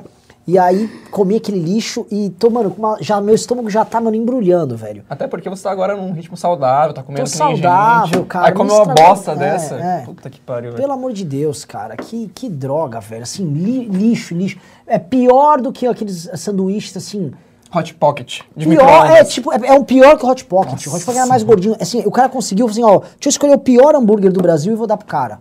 Pelo amor de Deus, que é impressionante. Mas aqui na área é complicado, porque outro dia Ah, eu nada, comprei... é nada. Não, aqui outro Vai- dia eu comprei um sebo. Você- é você não, não, moleque. não, não. Moleque, Eu comprei um aqui, moleque, um sebo. Moleque não sabe, moleque... Cara, Não, você não ia comer aquela bosta que eu comi também. Não, Lógico que eu não comeria, eu nem escolheria. Mas eu não saberia. sabia. Então, você é moleque, por isso que eu falo eu, isso. como que eu vou saber que um bagulho é bom ou não? É. O, o- agora, voltando Ah, pro, sim, pro ponto, que eu eu tô meio passando mal aqui com essa, com essa desgraça que eu comi. Ah, vamos lá. É, o que a gente está olhando que está sendo feito com o Brasil é um dos piores crimes e as pessoas não estão dando atenção para isso. O- Eu nunca vi algo desse acontecer e você falou uma coisa que é verdade. As pessoas, isso vai ser contado em todos os livros da história. O que eu pergunto para os senhores deputados que estão lá em Brasília, todo mundo fala, ah, o Renan Pentelho é muito novo. É que o novo, em tese, é, é- é do nosso time É. de pessoas que querem renovar a política. Por que, que eles estão pendurados nesse governo? Mas eu tô perguntando para ele, tô perguntando pra cidadania, tô perguntando pro pessoal do Podemos, do PSDB, do DEM, do PV, do PSC, do, do MDB, do PSD, todos esses partidos. Eu pergunto para todos vocês, como vocês serão vistos na história? É. Vocês acham que a história vai, vai olhar porque aconteceu agora e vai, e vai perdoar? Vocês serão vistos como um dos maiores crápulas da história da humanidade. Não digo da humanidade, da história do Brasil com tranquilidade. 500 mil mortos enquanto o presidente ficava passeando de moto e roubava, e vocês lá, é reformas, tem, tem. Isso é uma vergonha. Isso, isso é um troço que, assim, não, se você não tem capacidade de se indignar com um troço desse, você, tá morto, por dentro. É isso, E a caralho. história, a história não vai elogiar onde acertou e criticar onde errou. A Uhum. história vai sentar o pau. E, cara, eu não entro na minha cabeça. Eu não sei se é porque eu sou muito novo, eu acho que não, porque eu também tenho esse pensamento. Cara, será que vale mesmo jogar o nome na lama, jogar a memória na lama Sim. por grana? Tipo, o seu neto vai. Puta, quem foi meu avô? Por uns Nossa, carguinhos, velho. Por um carguinho vagabundo. É tão, é tão, sabe, tipo, nojento, é tão porco, tão pequeno. É. que eu falo pra vocês, assim, é, não, não rolar um impeachment contra o Bolsonaro, nem sequer ser aberto porque tem um, um crápula como Arthur Lira, é um dos fatos mais tristes e humilhantes da história brasileira. E mais, nunca mais vamos conseguir andar com impeachment de nenhum presidente. É. Nunca mais, porque o, o Collor caiu por causa de um escândalo desse tamanhico aqui. A Dilma, por mais que ela tenha juridicamente, é, é, ela tenha politicamente caído por um conjunto da obra, era a Operação Lava Jato, era a roubalheira, a crise que legou ao país e tal, ela foi pega no crime fiscal da pedalada. O Bolsonaro, vocês me desculpam, vocês me desculpam, o Bolsonaro fez, cometeu crimes de responsabilidade muito, mas muito maiores que os da Dilma e que os do Collor. É, Não tenho o que falar. É crime humanitário. É crime contra a humanidade. Se só porra. tirasse, mesmo que ah, ele não tivesse, não tivesse nenhum caso de corrupção, não um governo limpo, só pelo fato do que foi feito já seria motivo para impeachment. E eu vou falar outra coisa, tá, pessoal? O... Eu errei a análise quando eu falei com o Ricardo, olha, se quiserem fazer o impeachment do Bolsonaro, será muito mais fácil. O Bolsonaro realmente é um cara que não tem contatos, ele é um cara que vai ser expelido do jogo. Mas não, o Bolsonaro tem uma resiliência, porque ele não é um presidente que se usa do centrão. O Bolsonaro é o presidente do centrão. Quem administra o Brasil é o centrão. E sempre houve muito erro de avaliação, ô, ô, Mago. Isso é uma coisa que assim, é legal você ter sempre quando você for fazer esse raciocínio. O pessoal confunde é, velha política ou política tradicional com centrão. São duas coisas diferentes. Ah, o Maia é do centrão? O Maia nunca foi do centrão. É Ele foi muito bem diferente. quisto, né? É que o Centrão, cara, é baixo clero. O Centrão é o cara que. Assim, o Maia, ele era dos partidos tradicionais, ele era de um sistema. O Maia é sistema. Sistema e Centrão são coisas diferentes. O Centrão é o baixo clero do sistema. O Centrão é o cara que tá mamando no sistema. Se você que está assistindo não tiver a sagacidade, a inteligência para entender isso, você não vai fazer raciocínio direito. Porque o gado fala tudo igual, o Maia. Não é. E não tô fazendo nenhum elogio em ser do sistema, não, que o sistema no Brasil é a pior coisa que tem. É. Só tô falando o seguinte: uma coisa é, a- a- o- por exemplo, o Maia e o Temer, que são coisas sistema. Outra coisa é Lira, que é centrão e baixo clero. O Bolsonaro é o presidente do baixo clero. E não deixa de ser sintomático, o Bolsonaro era do baixo clero quando É. ele era, era deputado federal, e ele sim, sentiu a vontade com esses caras, Mago. E o que ele não. Nossa, eu ia fazer uma acusação aqui. Enfim, o que um certo presidente de algum país nunca pôde fazer enquanto deputado baixo clero, tá aproveitando agora para fazer. Não tô falando que é Bolsonaro, mas algum presidente tá aproveitando para meter a mão. E é o que, aquele, aquele ladrãozinho, tipo ladrãozinho de celular, que Sim. tem a oportunidade de roubar um carro, uma Mercedes. Eu vou pedir um negócio. Produção, eu preciso de um chá, cara. Esse Você tá hambúrguer, mesmo. esse hambúrguer que o Carratu me deu, eu tô pra vomitar Carratu. essa desgraça, velho. Só faz merda, velho. Puta que. Eu, eu vou só falar um negócio. Eu tive intoxicação alimentar. Tô desde sábado numa situação complicada. E aí eu vou e como essa- esse lixo, velho. Puta que pariu. tem que cara. falando de Bolsonaro é, ainda. É, tá foda, tá foda, tá foda. Cato já vazou. Mas tenta ver com alguém aí se tem, se tem algum chá, uma água quente, alguma coisa assim que tá foda. Tipo, vou começar a rotar aqui ao vivo. Pessoal, põe açúcar no chá. Vai lá, co... falaram que eu não deixo você falar, por favor. Não, que isso, tá Fale uma, aí. uma aula aqui. Fale aqui. Não, cara, o, o meu pensamento muito mais agora é que assim, eu sou muito. O pessoal até me chama de estressadinho no Twitter, porque eu fico muito. Eu sou muito consumido pelo ódio. Quando eu vejo esse, esse tipo de coisa. Eu vejo neguinho do novo calando a boca e se vendendo. Veio, veio aí um palhaço no meu Twitter querendo defender o, um sujeitinho do novo aí. Ah, não, mas você é muito radical. Porque eu falei que essa turma tem sim, é sim cúmplice disso. Porque se você se, você se cala perante isso, não, não- é, é cúmplice. Ponto. E não tô querendo que se- aqui ser o Felipe Neto. Você, uma coisa é um artista não querer falar de política. Outra coisa é um político, como você disse, do nosso lado, em teoria, da renovação e tal, do novo, né? ah, calando a boca e ali, ah, vou criticar quando errar e vou elo- elogiar quando acerta. Eu fico sim consumido pelo ódio, e eu acho que qualquer um minimamente decente fica, porque a gente não tá falando de, sei lá, mensalão, que também teve algo parecido, tratolão. A gente não tá falando só de corrupção, a gente tá falando de morte, direto. Pra mim, é sim um genocídio por omissão. Né? Tem ali os termos é, jurídicos e tal, mas em, em tese é isso. Né? Cara, são 500 mil mortes. Pensa se você... Assim, eu, graças a Deus, não perdi nin- ninguém próximo pra Covid, mas imagina só o ódio de você ter perdido um pai, uma mãe, um filho, e chegar um filho da puta na presidência da república e imitar, o, tipo, fal- com falta de ar. Engasgamento, velho. Isso é imundo, isso é desumano, não tem como manter a calma. Não tem. Como a gente fala, se você olha isso, você fica de boa, cara, você tá morto por dentro. Eu, cara, eu quase chorei quando meu pai foi vacinado. Porque meu pai é agente de segurança, então ele foi vacinado aqui em São Paulo. E eu fiquei, cara, pelo menos ele eu sei que eu vou ter. Tipo, ele vai me ver, sabe, a minha vida. Então, esse caso, cara, e isso não exclui o que os outros governos fizeram. O PT também roubou muito da, da saúde. Mas acho que assim, uma coisa também é podre é você roubar de ponte, de obra. Outra coisa completamente diferente é você roubar de saúde. Ainda mais nesse momento, nesse período, que é muito mais grave. Não é roubar verbo para construir hospital, para enfermeiro. Também é nojento, também é podre, não justifica. Mas agora é direto. É negar a compra de vacina, é incentivar o povo a não usar máscara, ficar fazendo aglomeração, que a esquerda também não foge muito, porque agora eles foram na, né, fizeram aglomeração simbólico até, porque bem no dia que o Brasil completou 500 mil mortes. Mostra como toda essa turma não se importa com a vida. Eles não se importam. É só discurso. É que eu vou falar um negócio. Eu não vou xingar a esquerda aqui, cara. Hum. É que eu, é, é, a gente tá tendo essas discussões internas no MBL.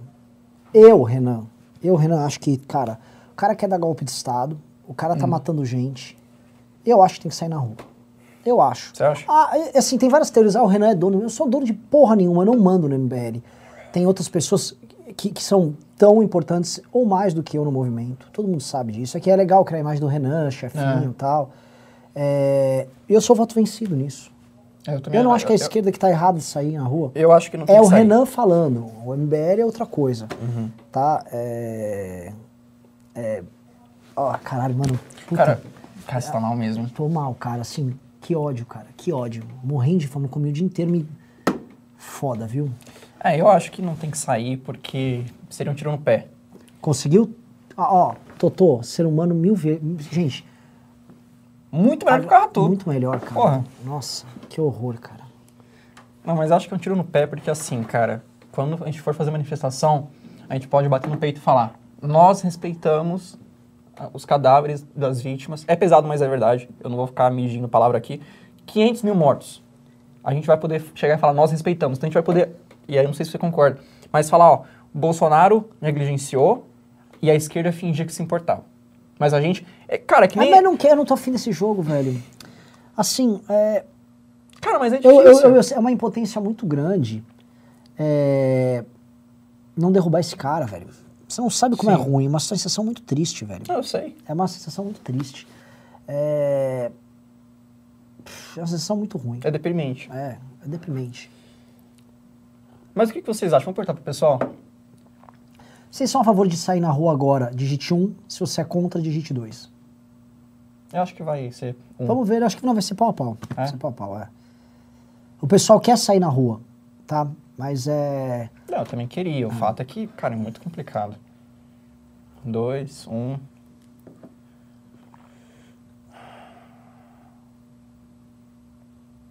É, É, assim. tá equilibrado. É, é mais dois do que um, mas tem, uma, tem um bastante, entendeu? Não, um pra caralho. Não, tá Assim, equilibrado. É. é isso, pessoal. Vocês estão entendendo o ponto. Cara, é, é deprimente, porque, assim, é o fundo do poço da, da, da nossa história. Não tem nenhuma perspectiva a curto É prazo a de maior melhora. humilhação que um país já sofreu. Eu não consigo ver humilhação maior do que essa. É, assim, é um cara que dentro do sistema. O STF que fica lá lutando contra o Bolsonaro, o STF Uhum. joga junto com o Bolsonaro vários pontos que o Bolsonaro entrega o que eles querem. Sim. O Bolsonaro entrega tudo para todas as corporações, ele entrega tudo pro Centrão, ele entrega, assim, todo mundo que é bandido, ele se entrega. Então os caras não têm motivo de não tirar ele, porque tudo que eles pedem, ele dá. E não é que ele dá a contragosto. Ele dá e continua tentando dar um golpe, Sim. que é uma loucura. E os caras ficam com a vã, crença vã de que eles vão segurar ele em algum momento. Eles estão há dois anos e meio achando que vão conter o Bolsonaro de alguma maneira. O Bolsonaro só não tem sucesso no golpe porque ele não é popular. Porque se ele fosse popular, É. que é a premissa pra você dar um golpe, ele daria. E esses caras aí não teriam condições. Por isso que esse sistema, além de corrupto, é burro pra um cacete. Cara, mas eu acho que ele é bem popular entre o, Brasil profundo, né? Cê- cara, eu acho que fala. É. Lula é popular no Brasil profundo. Cara, eu As discordo. pesquisas mostram isso. Cara, mas, mas é porque Lula. é, é mais um momento, é uma memória que remete. Porque assim, eu, assim, vamos lá, ok. Pelo menos a personalidade dele. Porque eu acho o Bolsonaro. Que, pera, o que, que você chama de Brasil profundo? Cara, o pessoal que não sabe ler, que não sabe escrever, o pessoal que realmente não, não é, entendeu? Tá, pega uma realmente pesquisa de opinião. Essas pessoas votam no Lula. Cara, mas é muito mais uma coisa que remete à memória. Porque o Bolsonaro Não mu- é, memória, o Lula é candidato agora. Mas o Bolsonaro é muito mais popular do que o Não Lula. é! Não, Esses caras vão votar no Lula. tudo bem, mas assim... Eles já estão votando. Tudo bem, mas é, como eu disse, é muito mais uma questão de memória, de um Mas bom outra governo, coisa, de um tempo outra melhor. coisa, você pega as pesquisas, pega a data poder 360. É, vamos fazer o seguinte, Totô, para discutir esse ponto que ele levantou que é interessante. Coloca no ar, pega a pesquisa de opinião das mais recentes aí, com faixa de idade, por, por homem e mulher tal, pra ver como é que é o Bolsonaro por renda. Renda Uhum. Não, e escolaridade. eu não tenho- Tem como colocar, eu te falei. Ah, não tem, como, não tem como botar inserção hoje. É uma pena, pessoal. Hoje a gente tá com problemas técnicos aqui. Não, eu não tenho dúvida de que o Lula tá muito melhor. Ele tá, ó, é inegável que ele tá muito melhor do que o, o Bolsonaro. Mas eu acho que o Bolsonaro, eu acho que, agora não tem mais salvação, talvez, mas assim, ele como figura, ele é muito mais popular, e não tô falando em números exatamente, mas tipo, de, de imagem, ele é muito mais povão do que o Lula. Não é. Você tá com uma visão de um garoto de São Paulo. É, É, você é. acha que eu tô... Tá, tá, tá, porque o que você chama de Brasil profundo, às vezes é uma classe C aqui que você vê aqui em São Paulo. Classe C Hum. Que em que é São Brasil? Paulo, meu Deus. O Brasil profundo é o cara que mora, por exemplo, em qualquer cidade que não seja uma capital no Nordeste. Você tá em Pernambuco, você saiu de Recife, talvez Olinda, é Brasil profundo. É um Brasil. A miséria. É, é- é- é não só pobreza, miséria, é um deslocamento desse mundo moderno daqui. Uhum. É, uma, é uma necessidade total de, de prover por parte do Estado, do coronel, do prefeito. É uma religiosidade diferente ainda católica. Uhum. É uma sociedade que não está adaptada ainda para esse mundo moderno. É uma sociedade ainda que tem cer- certas super- superstições, é mais ignorante, não está alfabetizada. E não estou falando mal, é, o- é um Brasil que não foi inserido, é o Brasil que está Uhum. fora da festa. É, então eu falei Então, se dessa você também. falar de uma classe C aqui de São Paulo, esse cara é considerado rico no resto do Brasil. É, porque Entendeu? a imagem que eu tenho. É, então eu falei besteira, mas. É, a imagem que eu tenho, obviamente, Brasil Profundo pra mim aqui, vivendo em São Paulo, é o cara de classe C, então. Porque assim, entre essa galera, e eu vejo muito esse pessoal, entre. Essa galera toma ivermectina, é, fala que, ah, e eu tenho pessoas próximas, então eu sei disso, né? É, fala que ah, a China quer matar todo mundo, não sei o quê, essas, todo esse papo. E ele, pelo menos entre essa galera, e aí eu quero saber se você acha que o Lula também é popular entre esse, esse povo, mas entre essa galera, classe C, D, o Bolsonaro é muito mais povão. É aquela porra TikTok com forró, aquela caipiragem. e- Mas você entende que é uma. Por exemplo, interior de São Paulo é Brasil profundo? Não. Não. Mas é interior. Então o Bolsonaro vai bem nesses caras. É, Mas aqui é- até mas é um capital. público conservador. Na capital também. Mas entende que é um público conservador, mas ele é uma classe média, uma classe média baixa, Uhum. conservadora. Quando falam Brasil profundo, eles estão falando de um Brasil que remete a algo ainda do século XIX, século XVIII. É um Brasil que não se adaptou à modernização. Quando falam Brasil profundo, é o Brasil que ainda é, traz dentro de si a alma daquele brasileiro, a alma do sertanejo, a alma do brasileiro que não foi é, tocado pelo processo vertiginoso de transformações que foi o século XX. Entendeu? Ele foi tocado, mas parcialmente. Esse cara que está no Brasil, esse que eles chamam de Brasil profundo, que é um Brasil, eu repito, católico, é o Brasil de Canudos. Aham. Esse Brasil não é Bolsonaro. Agora, essa classe média é, que está nos interiores, que é um pouco menos escolarizada que as capitais, que é mais religiosa, mais conservadora, essa classe média, ela gosta do Bolsonaro. É onde ele vai melhor. Sim. Entendeu? Então a gente tem que saber, saber ler isso aí, porque são muitos Brasis. É, é extremamente complicado. Mas é, pelo menos assim, entre essa galera, realmente eu acho que o Bolsonaro é muito mais popular. E é só ver a linguagem deles. Porque assim, eu digo que o Lula é, o- é- é o intelectual perto do Bolsonaro, porque, e aqui eu não tô, pelo amor de Deus, eu não tô, toda hora eu sou chamado de mago socialista. Eu não tô passando pano- pano pro Lula, nem nada. Mas assim, quem, quem, quem cercava o Lula? Intelectuais, querendo ou não, é, Chauí, porra, músicos Mas você de tá qualidade. falando, cara, é que você, aí, você tá falando o seguinte. você- isso é interessante. Ó, posso falar tá do caralho isso aqui, porque a gente acaba explicando conceitos que muitas pessoas Uhum. acabam não entendendo. Há um debate, há uma coisa que a gente chama assim, esfera pública. Sim. Esfera pública de debate. Que a gente fala, ah, eu tenho um debate público. É, o debate público acontece numa esfera pública. Quem participa dessa esfera pública? As pessoas que querem debater, que elas acompanham o noticiário, seja no jornal, na imprensa, na internet, no rádio. É, essa esfera pública deve conter aí, talvez, um quarto da população brasileira. Ou talvez menos, acho que talvez menos, É. uns Que 30 realmente se informa milhões de menos. brasileiros. Que essas pessoas que estão a par do noticiário, que opinam, que têm opinião para dar. Quando você assiste um programa de rádio, um programa de TV, uma internet, e vai na tua família discutir, você está fazendo parte da arena pública de discussão. Pois bem, a Marilena Chauí, esses caras da esquerda, eles são importantes dentro dessa arena pública de discussão. E, o- e a esquerda intelectualizada, que está presente especialmente nos grandes centros urbanos e nas pessoas mais intelectualizadas, esses caras, dentro dessa arena pública, eles formam opiniões. Sim. Sacou? Essa é a arena pública.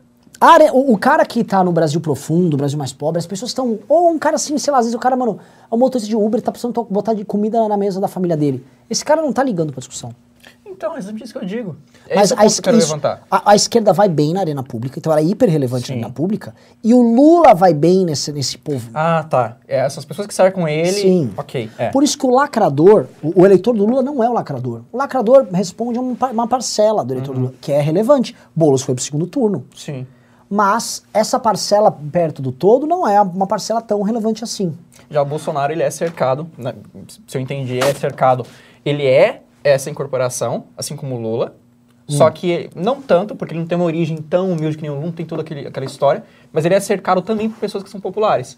Porque, aí que tá, o Lula é cercado por, porra, Chico Buarque, ok, Chauí. O Bolsonaro é cercado por, porra, Paulo Cintura, deputado que faz TikTok com forró, cantor Sim. de sertanejo.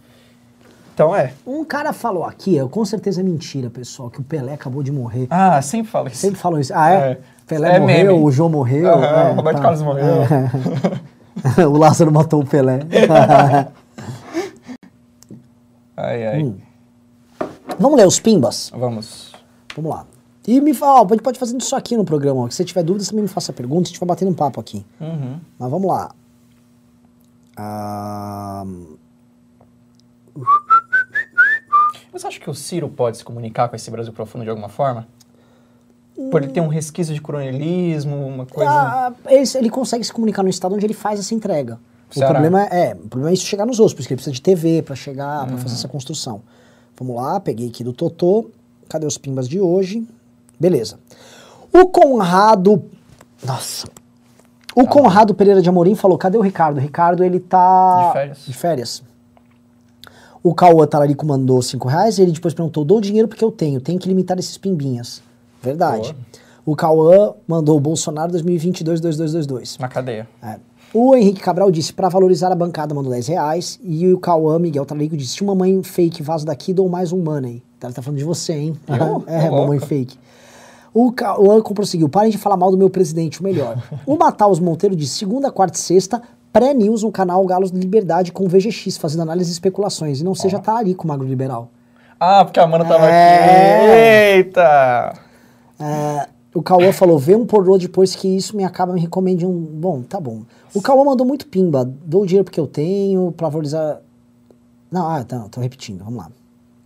O Marcelo Pinto falou, com a Covaxin fica clara a necessidade de estabilidade do servidor público. Só pôde denunciar o caso por ser estável. Cara, não, não, não, não. é complicado. É complicado esse caso. Você tem. ó, é que assim, você consegue levantar bons pontos que defendam a estabilidade, mas eu consigo levantar 10 milhões de pontos negativos também. O presidente tem várias, ele pode trocar um monte de gente, ele pode mexer. Remanejar. É, isso não é... Não, mas assim, qualquer prefeito sofre na mão de funcionários que têm estabilidade e fala, ó, eu sou um cara de esquerda, aí chega um governo que não é de esquerda, eu não vou trabalhar. Ah, assim, a promotoria, é, Ministério Isso acontece, gente. E você não mexe no salário do cara, e o cara só fica fazendo reivindicação. A vida dele é, é militar para aumento do salário. Ah, o Henrique Cabral disse: o Bolsonaro esperou o momento certo para dar frente. Exatamente, pegou essa crise e ó, tchau. O Pertil mandou 250 reais e disse: chegou o Renan, homem lenhador, pomposo, cheiroso, ajeitado. Cara, tô dodói. Elso disse: fiz uma thread no Twitter sobre o PL 490 das atividades em terras indígenas. Felipe Neto reclama do projeto porque não entende nada do assunto. Liberem o garimpo. Sigam Elso Rorami em todas as redes. Eu vou te dar RT, Elso. Me cobra no, no zap.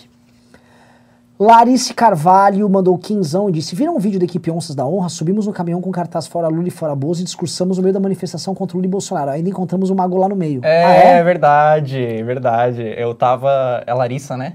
Ela que mandou esse pimba? Isso. É Larissa. A gente tava lá na manifestação, tava gravando pro meu canal. Vídeo que saiu agora no domingo. E eu tava lá parado, mexendo no celular, tentando ver se eu conseguia subir no caminhão. E aí ela chegou assim, perdão, ela chegou assim, ah, você é um mago liberal e tal. Eu fiquei com medo na hora, porque eu pensei que, tipo, fosse querer brigar. Mas é, ela tava lá. Eles subiram. Achei, achei do caralho, de verdade. O seu Álvaro disse: Se você não quer uma internet como a do MBL, assina New Life Internet, a melhor do Rio Grande do Sul. Kildare falou: "Aí, o escândalo da vacina fortalece a pauta anticorrupção que só pode ser defendida pela terceira via. O PT não vai bater na corrupção de Bolsonaro e companhia. O Diego Natan disse: cincão pro sanduíche do Renan. O Eduardo Jorge disse: vocês precisam ir no Flow e ganhar visibilidade contra o Ciro. Sei que é importante o vídeo aqui do canal, mas quem segue o MBL já sabe como ele é. O Highland falou: admiro muito vocês, porém o Kim disse que apoiou o Bolsonaro só no segundo turno, mas lembro bem dele declarando apoio do primeiro, tirando dele da reta. Não. Ele pode ter falado em algum momento alguma coisa, mas tem vídeo do Kim falando que ia votar no Alckmin.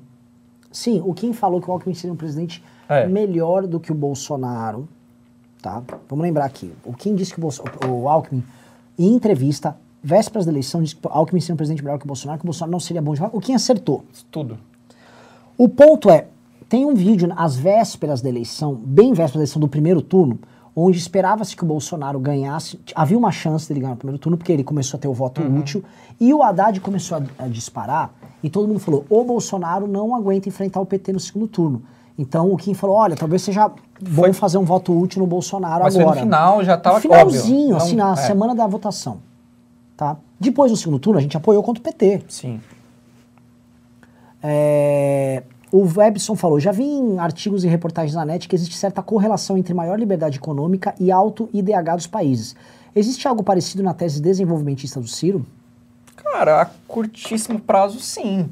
Mas a questão da tese do Ciro é que não se sustenta. É que assim, o Ciro vai sempre citar que. ó, olha, o que eu tô pra falar do que foi feito aqui foi, por exemplo, a Coreia do Sul. Pega a Coreia do Sul. A Coreia do Sul acabou fazendo um plano de desenvolvimento, blá blá blá blá blá blá. E de fato a Coreia do Sul, ela teve um plano com alta participação estatal, mas não é exatamente o que ele defende. Porque assim, ela desregulamentou muita coisa dentro, emprestou dinheiro para certos setores, mas ela cobrava desses setores um desempenho, tipo assim, ó, eu vou dar o dinheiro aí pro gu- grupo da Hyundai, tá? Mas, meu irmão, vocês vão ter que vender carro nos Estados Unidos, vão ter que bater. Se não vender o carro, eu corto o teu dinheiro. Outra coisa, as leis trabalhistas eram mais flexíveis, havia uma flexibilidade muito maior do que o que pleiteado pelo PDT que é um partido trabalhista. Então, assim, o que o Ciro quer é uma agenda de baixa competitividade com alta intervenção. É. A não ser que ele mudou agora o discurso, porque agora ele quer falar com o centro, e eu tô falando besteira, mas antigamente, ou pelo menos até agora há pouco, era assim, tanto que ele falou que iria revogar a reforma trabalhista. Sim, PEC do teto. É, isso mesmo. O Rodrigo Ambrosio falou: a geração Z desconsidera a popularidade do Lula. Isso é normal. Não sei. Não, o não Bolsonaro é repudiado nessa geração e, assim, Sim. e não sei pra onde tem esses votos. Eu não tô, assim, se você tá falando de mim, eu não tô desconsiderando a popularidade do Lula. É óbvio que não. Hoje, pô, o meu pai, que eu cresci, cara, desde pequeno, falando mal do PT e é, sempre foi de direita, outro dia virou pra mim e considerou estar no Lula. Então, assim, eu não, eu não desconsidero de jeito nenhum. E tem muitos amigos também que, cara, Sim. até que são de direita e que, ah, no segundo turno eu vou de Lula. O Pedro Moreira falou, Pimba pra ajudar a comprar um lanche melhor pro Renan. Mago, manda muito bem. Aonde está a ave do mau agouro? Quem é a ave do mau agouro? O Ricardo? Ouro? Deve ser o É Ricardo. algum meme, sei lá. Diego Natan disse: o único Brasil profundo onde o Bolsonaro é popular é o Brasil profundo no interior do RS, PR, SC, SP. Então, isso não é. Eu tava falando pro Mago, isso não é Brasil profundo. Isso não é Brasil profundo. Isso aí é um Brasil rural que já se adaptou à modernidade. Você pega o IDH do interior de São Paulo, é um baita do IDH. Baita do IDH. Pegar o de Santa Catarina, Rio Grande do Sul, são pessoas muito mais inseridas. Outra coisa, você está falando, por exemplo, do Rio Grande do Sul e Santa Catarina, de um interior formado por imigrantes de fora, que não tem essa alma desse brasileiro que participou da colonização, que faz parte do universo do que a gente chama de Brasil profundo. Canudos, na galera de Canudos. É, é diferente. O Brasil Profundo está muito incrustado no Nordeste, se- partes do Norte e tal. Tinha muita coisa em Minas, cada vez menos. Centro-Oeste, cada vez menos. Por exemplo, um cara que era Brasil Profundo em São Paulo, um personagem que representava isso, era aquele interiorano que o, Lobato, o Monteiro Lobato falava que era o Jeca Tatu. Ah, o Chico Bento. Chico Bento É que não. Chico já- Bento foi é, inspirado no- mas entendi, mas entendi. Chico Bento va- dialoga com isso. Dá pra falar o Chico Bento. Hoje, um cara interiorano que é um cara do agro, mecanizado e tal, esse cara, porra, é tudo linkar. O cara é indispe- Ele é bolsonarista, em grande medida. É isso. Uhum. O Rodrigo Reisen de Moraes disse: Totô 2020, grande Totô, nosso Heitor. Tá? Bom, foram poucos pimbas aí, pessoal. Vamos ver se tem mais aqui. Pediram pra gente fa- falar mais. É...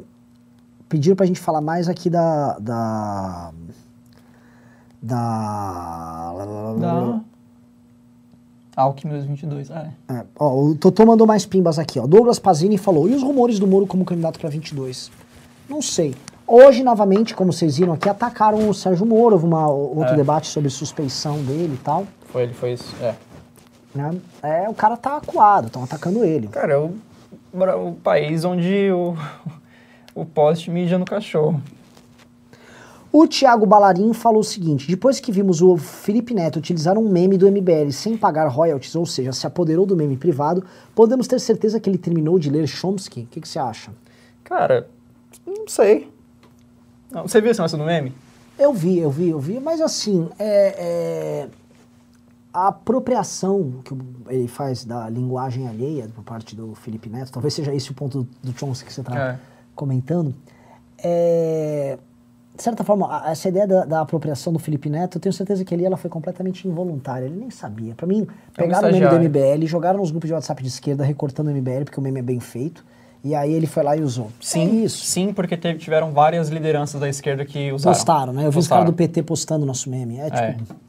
Ah, o Guilherme Benner Martelli falou: tem interesse econômico por trás desse lobby contra o PL 490 ou é apenas ideologia? Tem alguma verdade nas críticas? Olha, pessoal, existe toda uma indústria de ONGs que fazem parte do universo de esquerda, que recebem repasses de organizações internacionais, sim, e que têm interesse direto nesse tipo de conflito. Não só para receber repasse para ficar supostamente ajudando as comunidades indígenas, como também, vou dar um exemplo, a agricultura americana, e eu não estou com teoria conspiratória aqui, a agricultura americana paga para que ambientalistas aqui lutem contra a agricultura daqui. Existe uma campanha, isso não é teoria conspiratória, é só da Google.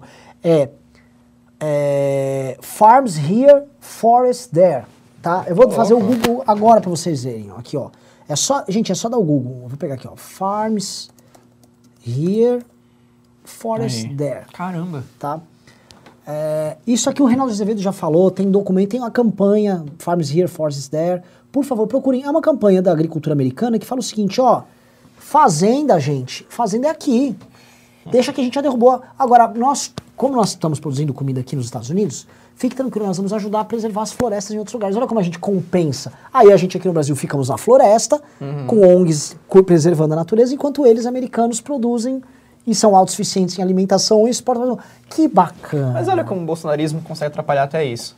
Porque é, é, alguém podia levantar essa discussão sem ser taxado de conspiratório, mas o Lógico. bolsonarismo é tão tosco que ele consegue. É tipo assim, eu, por exemplo, eu vejo alguém falando mal do STF na internet, eu já fico com o pé atrás. Uhum. Porque é uma crítica válida, só que eu penso, puta, será que é bolsonarista? É exatamente isso. É, consegue atrapalhar até isso. Exatamente isso. O bolsonarismo, por exemplo, o Salles conseguiu transformar. Porque é o seguinte, uma coisa que a gente montou o MBL foi: vamos, é, vamos fazer a direita renascer no Brasil com uma cara jovem, leve, divertida, sem cometer os erros do passado, sem ser autoritária, intransigente, grosseira, antiecológica, tudo isso.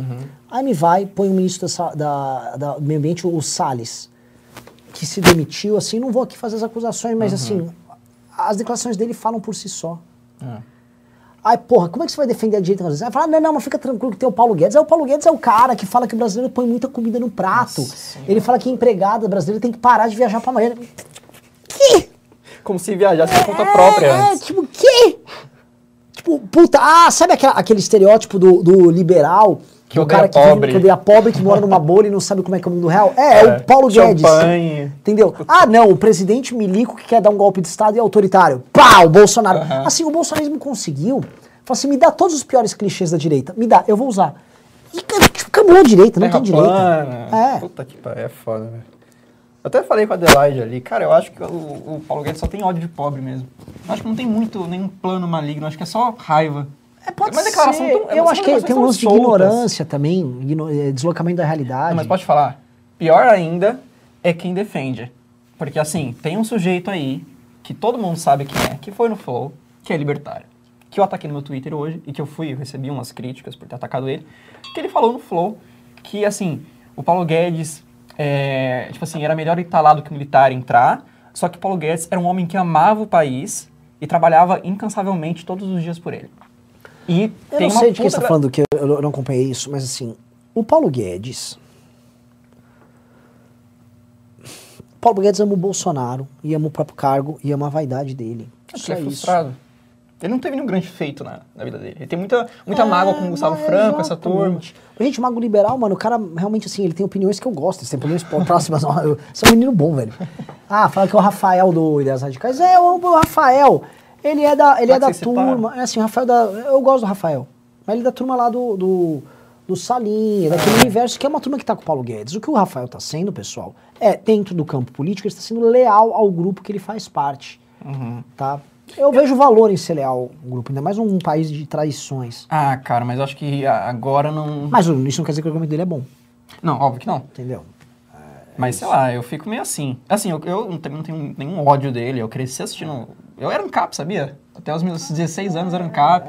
E eu gostava dele. O fato é, cara, você tá defendendo alguém que não tá fazendo o que você defende. Aí você vai e fala com o cara, fala do cara que, ah, ele ama o país e tá defendendo e luta todos os dias. Pelo amor de Deus.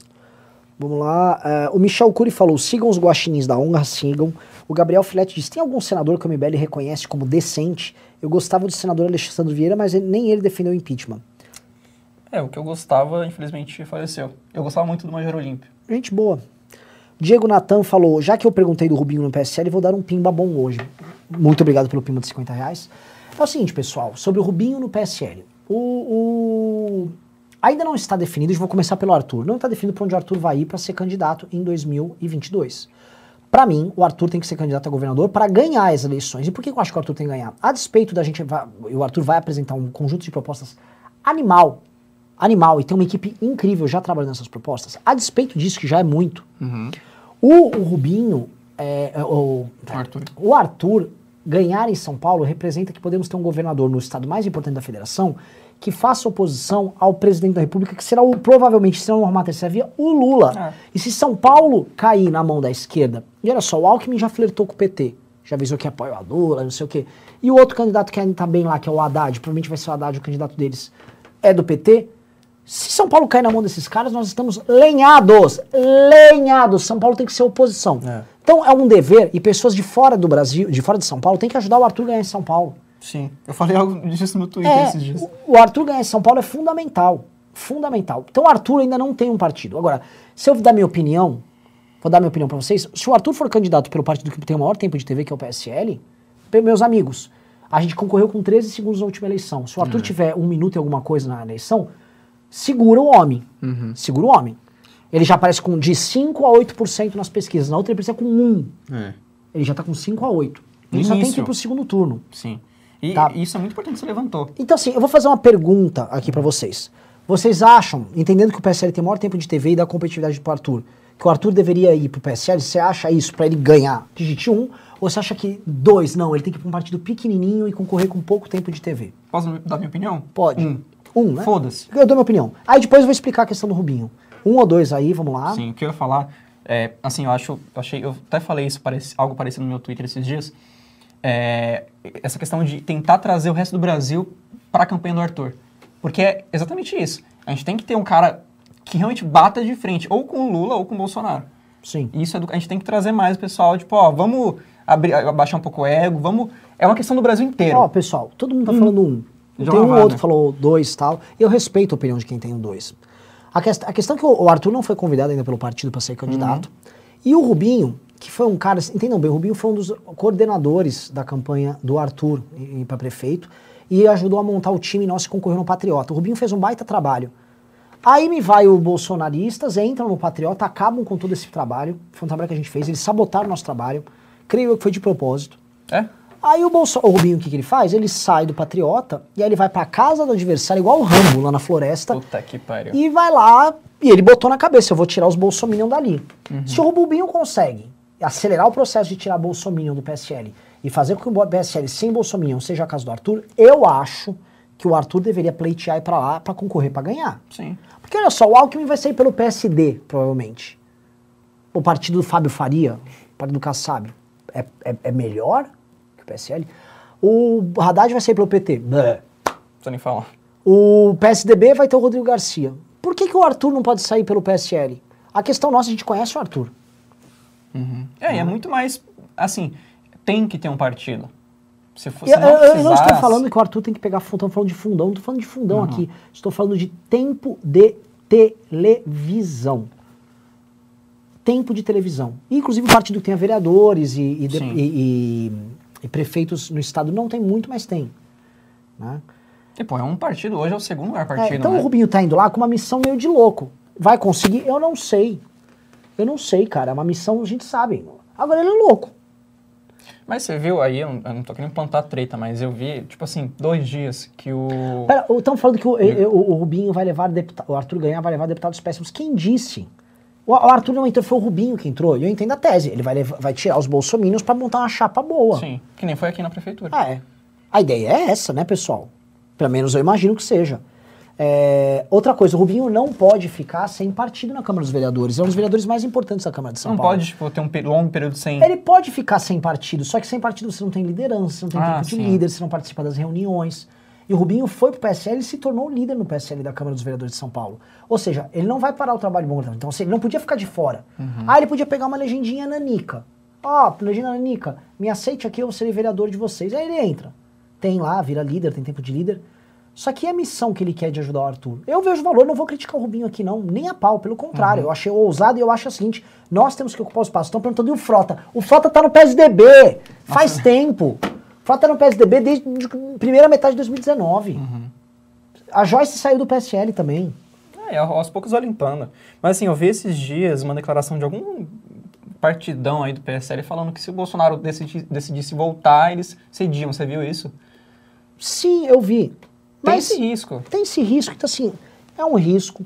O Rubinho tá tentando. Eu acho o seguinte, cara, é, tentar, dentro da luta política, dentro da lei, Uhum. tudo certinho, é válido. Os espaços políticos têm que ser é, é, Ocupados. ocupados. Outra coisa, os meninos já concorreram pelo DEM, já concorreram pelo Patriota. Os valores que eles defenderam sempre foram os mesmos. É. É o que eu disse. Tem que ter um partido para sair. Sim. É obrigatório, então. Ah, Mas é, é muito legal o que você falou, realmente pode ser de propósito. Deve ser de propósito. Porque o bolsonarismo é mestre. Perguntaram e o novo? O novo não vai dar legenda para Arthur ser candidato a governador. É, eles têm o candidato deles. O novo, se o novo desse legenda para Arthur ser candidato a governador, dá para sentar e conversar. O novo não quer sentar e conversar. Então o que, que, o, o, o que, que, o, o que, que os meninos, o que, que o Rubinho vai fazer lá? Vai trabalhar pro Vinícius Poit? Que não pede impeachment do Bolsonaro? é. Não tem sentido, pessoal. Com todo respeito ao novo. Que você falou faz muito sentido, a questão de destruir o trabalho, porque é exatamente isso. O bolsonarismo é, é mestre em capitanear o trabalho dos outros e destruir ele. Olha, o Cronos estava falando um negócio muito, muito baixo aqui. Ele falou aqui no comentário. É, não tem, acho que alguém perguntou se tem MBL no Nordeste. Não tem porque o MBL nunca ligou para o Nordeste. O projeto deles é só São Paulo, são regionalistas. Nordeste é para dizer que é sustentado por paulista. Além de baixo que você acabou de falar, cara, é, É mentiroso. mentiroso. O MBL tem núcleos em todos os estados do Nordeste. Acontece que a política que a gente faz aqui e as posições que nós defendemos, se já são difíceis aqui, são mais ainda no Nordeste, meu querido amigo. Aí você tá falando, ai, vocês falam que o Nordeste é sustentado por São Paulo. Não, a gente tá falando de um problema que chama-se Pacto Federativo, que até o Ciro Gomes, que é do Ceará, concorda que é um problema no Pacto Federativo brasileiro. Até o Ciro Gomes fala isso. Óbvio que tem um problema. E óbvio, assim, o MBL de São Paulo, as pessoas do MBL daqui, são claras em dizer que São Paulo. São Paulo é prejudicado no Pacto Federativo? É. São Paulo tem menos deputados do que deveria. São Paulo deveria ter pra lá de 90 deputados. Ou seja, o voto de um paulista vale menos do que o voto de um cara do Amapá. Na verdade, o voto do cara do Amapá e do Acre vale mais do que qualquer outro brasileiro. Porque ele elege oito federais, ele devia eleger no máximo um. Tem três senadores igual aqui. Então aqui é subrepresentado. E o orçamento sai daqui vai pra lá e não volta. Ora, tem que defender isso. Assim como os MBLs nos estados, por exemplo, os estados são recebedores, eles têm que cobrar que os repasses que vêm da União funcionem e eliminem essas oligarquias políticas que administram para que esses estados deixem de ser estados só recebedores. Porque eles nunca vão sair dessa linha de pobreza por causa disso. O que o, o- basicamente nós defendemos, uma revisão de Pacto Federativo, é que olhe para a Federação do Brasil igual a União Europeia, que a Alemanha, vamos dizer, São Paulo é a Alemanha, e fala para a Grécia, vamos supor que, que Piauí é a Grécia, deficitário, Quebrar precisa ficar um- recebendo ajuda. O São Paulo é a Alemanha, o, o que tem que falhar, a União tem que olhar para assim, ô Piauí, tá cumprindo meta de educação? Tá cumprindo meta fiscal? Você tá pagando super salário pra cara do judiciário, é? Você tá gastando uma parte do seu dinheiro com funcionalismo?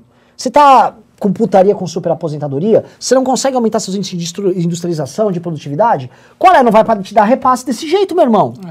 Não, vai ter que ter uma intervenção aqui. Lá na Europa tem a Troika, que foi é, Portugal, na Grécia. Espanha. Aqui no Brasil não tem. Aqui os governantes dos estados mais pobres, eles se aproveitam da pobreza das pessoas para se manterem no poder e aumentam seu poder de barganha para aumentar seus repasses à União, superfaturar e se manter no poder explorando a miséria das pessoas. É, e é importante deixar isso muito claro. Primeiro, duas coisas. A Academia MBL é justamente para suprir um pouco desse déficit. E segundo, mais importante, a gente não fala que ah, o dinheiro é pego daqui para ir sustentar pobre. O dinheiro que vai de São Paulo, dos estados que dão lucro para a União, não vão para ajudar as pessoas, vão para super salário, vão para obra, para reeleger vagabundo em Brasília. Então, tem muito desse sentimentalismo que a esquerda coloca em cima de quem fala do Pacto Federativo. Ah, vocês querem matar o nordestino de fome. Não é isso. É muito pelo contrário. Não, é, o, é o contrário, pessoal. Outra coisa, vocês acham razoável de cada 11 reais que São Paulo manda para a União, ele receber um? Não tem sentido produz. isso, gente. Você está punindo quem produz mais e você está premiando quem não faz. Isso é justamente o tipo de incentivo perverso que todos vocês estão assistindo, que imagino eu que sejam liberais, defendem. São contra, quer dizer, renegam. Ou seja, eu vou dar um incentivo pro Arthur Lira continuar explorando o povo do estado dele, lá das Alagoas, enquanto eu puno o pessoal de São Paulo, Kim. que é mais produtivo. É essa lógica, essa lógica é perversa, essa lógica tem que mudar. Cara, isso é muito profundo, sabia? Porque isso vai, assim, tudo no Brasil. Escolas, hospitais. A escola que vai pior ganha mais verba. Sim, agora sim, você tem governantes no Nordeste, você tem, primeiro, você tem estados que não são deficitários, a Bahia não é deficitária, Pernambuco não é deficitário, o problema é que quem é deficitário é muito deficitário. É. Você tem muitos estados do Norte que são muito deficitários e muitos estados do Nordeste que são deficitários. E você tem alguns como o Rio Grande do Sul que estão ali, né, penando. O, o, o, o lance é o seguinte, ninguém tem coragem de falar isso que a gente está falando, porque é impopular falar isso que a gente está falando. Por exemplo, eu vou perguntar pra você, você que eh, mora em estados do norte e do nordeste, vocês acham que eu tô falando alguma besteira? Digite um se acha que eu tô falando besteira e dois se eu tô falando verdade. Porque assim, verdade precisa ser dita, gente. E eu não tô falando, ah, é São Paulo máximo, não tô falando nada disso. Eu tô falando que enquanto a gente continuar com essa política de incentivo perverso, concentrando os recursos na União, e aí a União repassa para quem tem poder de barganha, não vai funcionar. A educação, a industrialização, a inserção das pessoas na economia liberta, Mago. Sim. E quando ela liberta, essa pessoa não vai votar no Arthur Lira mais. E é isso que esses caras querem manter as pessoas sempre. Ó, digitaram dois. O que quer dizer dois? Dois, é, concorda ou discorda? Eu nem lembro. Nossa, eu nem lembro também. Acho que dois é. Acho que é concordo. Dois é concordo. Não sei. Pessoal, um era o quê e o dois era o quê? Eu esqueci. Eu sou nordestino, acho que é dois. Dois, no caso, é sim. Deixa eu ver. é, Três. Sou do Amazonas. É, é verdade. Sim, é pessoal. Sim. É, acho que dois é. É, é, então, a- é isso. Concordo, Olha, e é. assim, o pessoal que é do Pernambuco, só avisa, o Pernambuco é um estado pagador. E olha só, o fato de Pernambuco ser um estado pagador, e o Pernambuco é um estado que ele está num processo mais adiantado de, de libertação econômica. tá? Talvez o Pernambuco seja o estado que está assim, se o Brasil não tivesse com essa crise recente, o Pernambuco seria um estado que ia deslanchar. Se o Pernambuco se livrasse do PSB, ele é um estado que deslancharia. Pernambuco tem alguma coisa, eu sinto uma chama de, de liberdade ali, Lógico porque que é, foi o o- primeiro lugar onde teve uma revolução liberal. Pernambuco é o estado mais, com história, com a elite mais liberal. Pernambuco tem a classe média e elite mais inteligente do Brasil. Mais estudada do Brasil. Quem conhece Pernambuco sabe. Mas Pernambuco, o você diz do Brasil inteiro. do Brasil inteiro.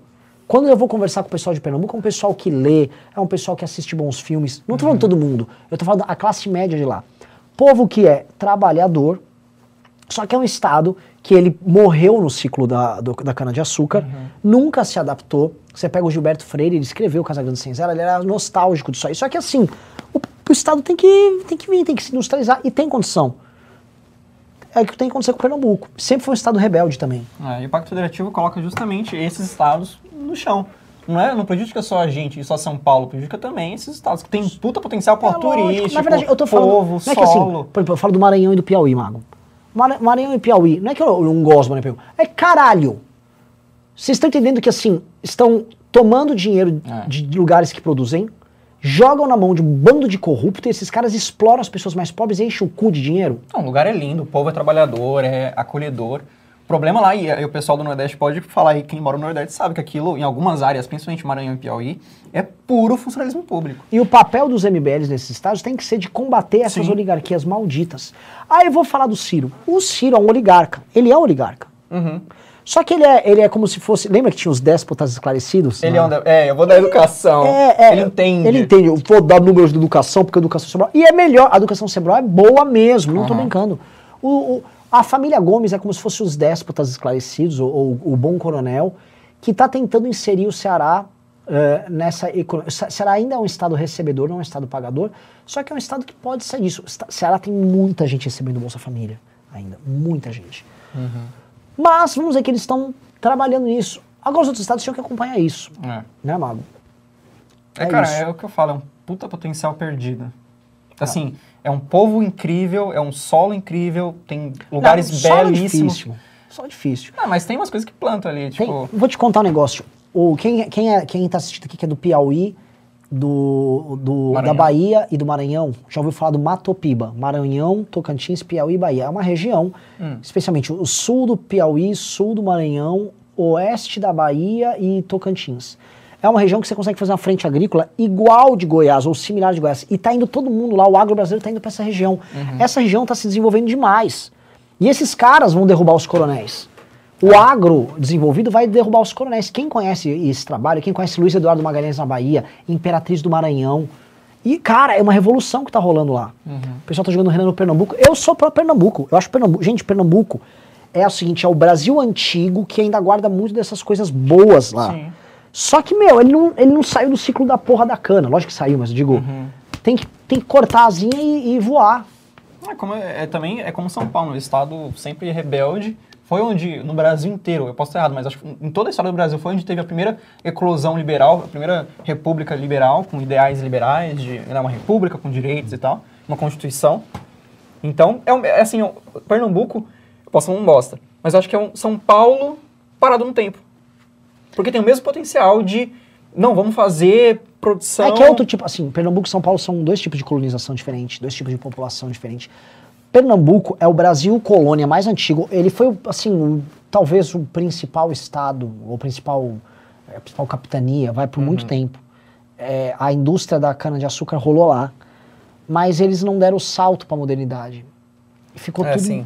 Mas eles tinham uma elite muito ilustrada, e sempre foi o lugar mais liberal, re- rebelde. Pernambuco tinha um estado gigantesco por causa das brigas que arrumava, ele foi perder e ficou pro estado pequenininho. Uhum. Uma puta do estado. Mas você acha que isso se deve muito ao fato da, da breve colonização holandesa? Baixo de Nassau? Não, nada, mano, os portugueses. O que, É? que sobrou dos holandeses ali?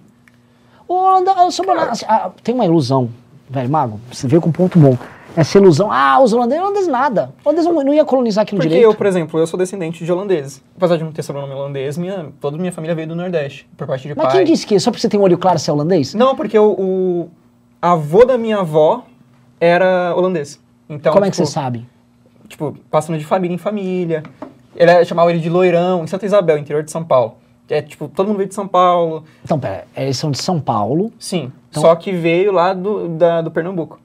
E por que holandês? Porque eu te explicar.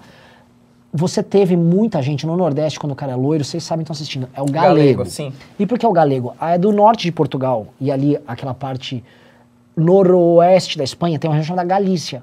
Que o pessoal realmente é mais claro. Você teve os- muita imigração sueva, você teve os celtíberos do norte, você teve muito celta que tava, morava lá. Eles eram já mais claros. Então, lá em Portugal, chamava, assim, quando o cara é loiro, ele é galego. Foi muita gente da Galícia colonizar. Por exemplo, você tem muito Pernambuco. loiro no interior da, da Paraíba. Eu vi. Em Pernambuco também. É? Será que eu tipo, tô errado minha vida toda? Não, porque assim, foi tem- passando. Tem esse, esse clichê. Já é, é, tipo, loiro, tipo, descendente aqui em São Paulo que veio de Pernambuco.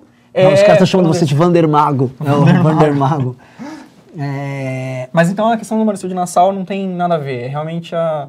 Mas o que você acha que. Porque eu não entendo. O que, que é diferente de Pernambuco e do resto do Nordeste? Pernambuco, ele teve uma. O Pernambuco ele foi um dos principais ah, lugares de colonização e de cultura de cana, o plantation de cana estava lá. Logo, eles formaram uma elite rica, e essa elite rica era uma elite estudada, e era uma elite que eh, buscou conhecimento. O Pernambuco, por conta disso.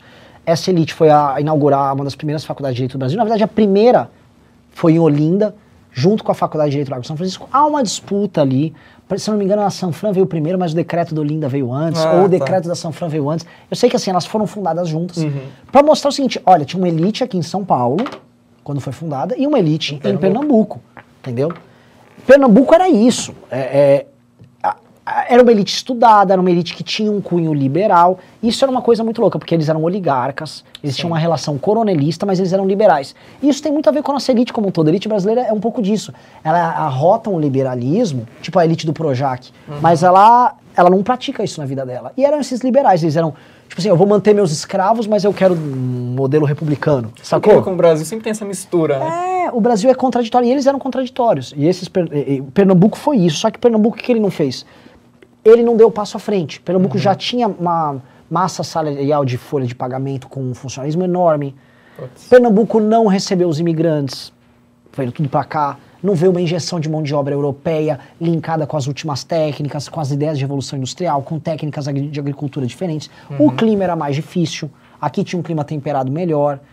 É, os coronéis eram muito poderosos, então você teve esse, esse desbalanço e o Nordeste não conseguiu se desenvolver e aqui se adaptou melhor. Sim. Caramba. É, mas é isso, é realmente. Pernambuco de lá. Então, mas assim, você acha que tem como recuperar um pouco disso?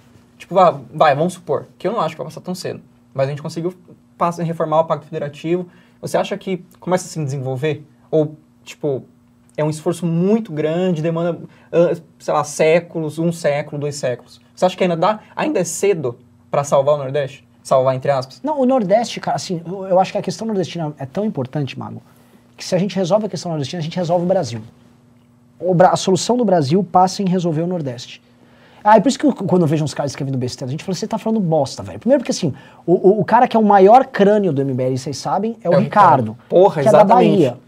Sacou? E o Ricardo entende esse problema. É, é, é- chama é a questão nordestina. Enquanto nós não desenvolvermos o Nordeste, não fazermos uma massa de pessoas de classe média no Nordeste, essas a gente ainda vai estar tendo coronelismo no Nordeste. E aí esses coronelistas são enviados para Brasília para ficar fazendo o que o Lira faz.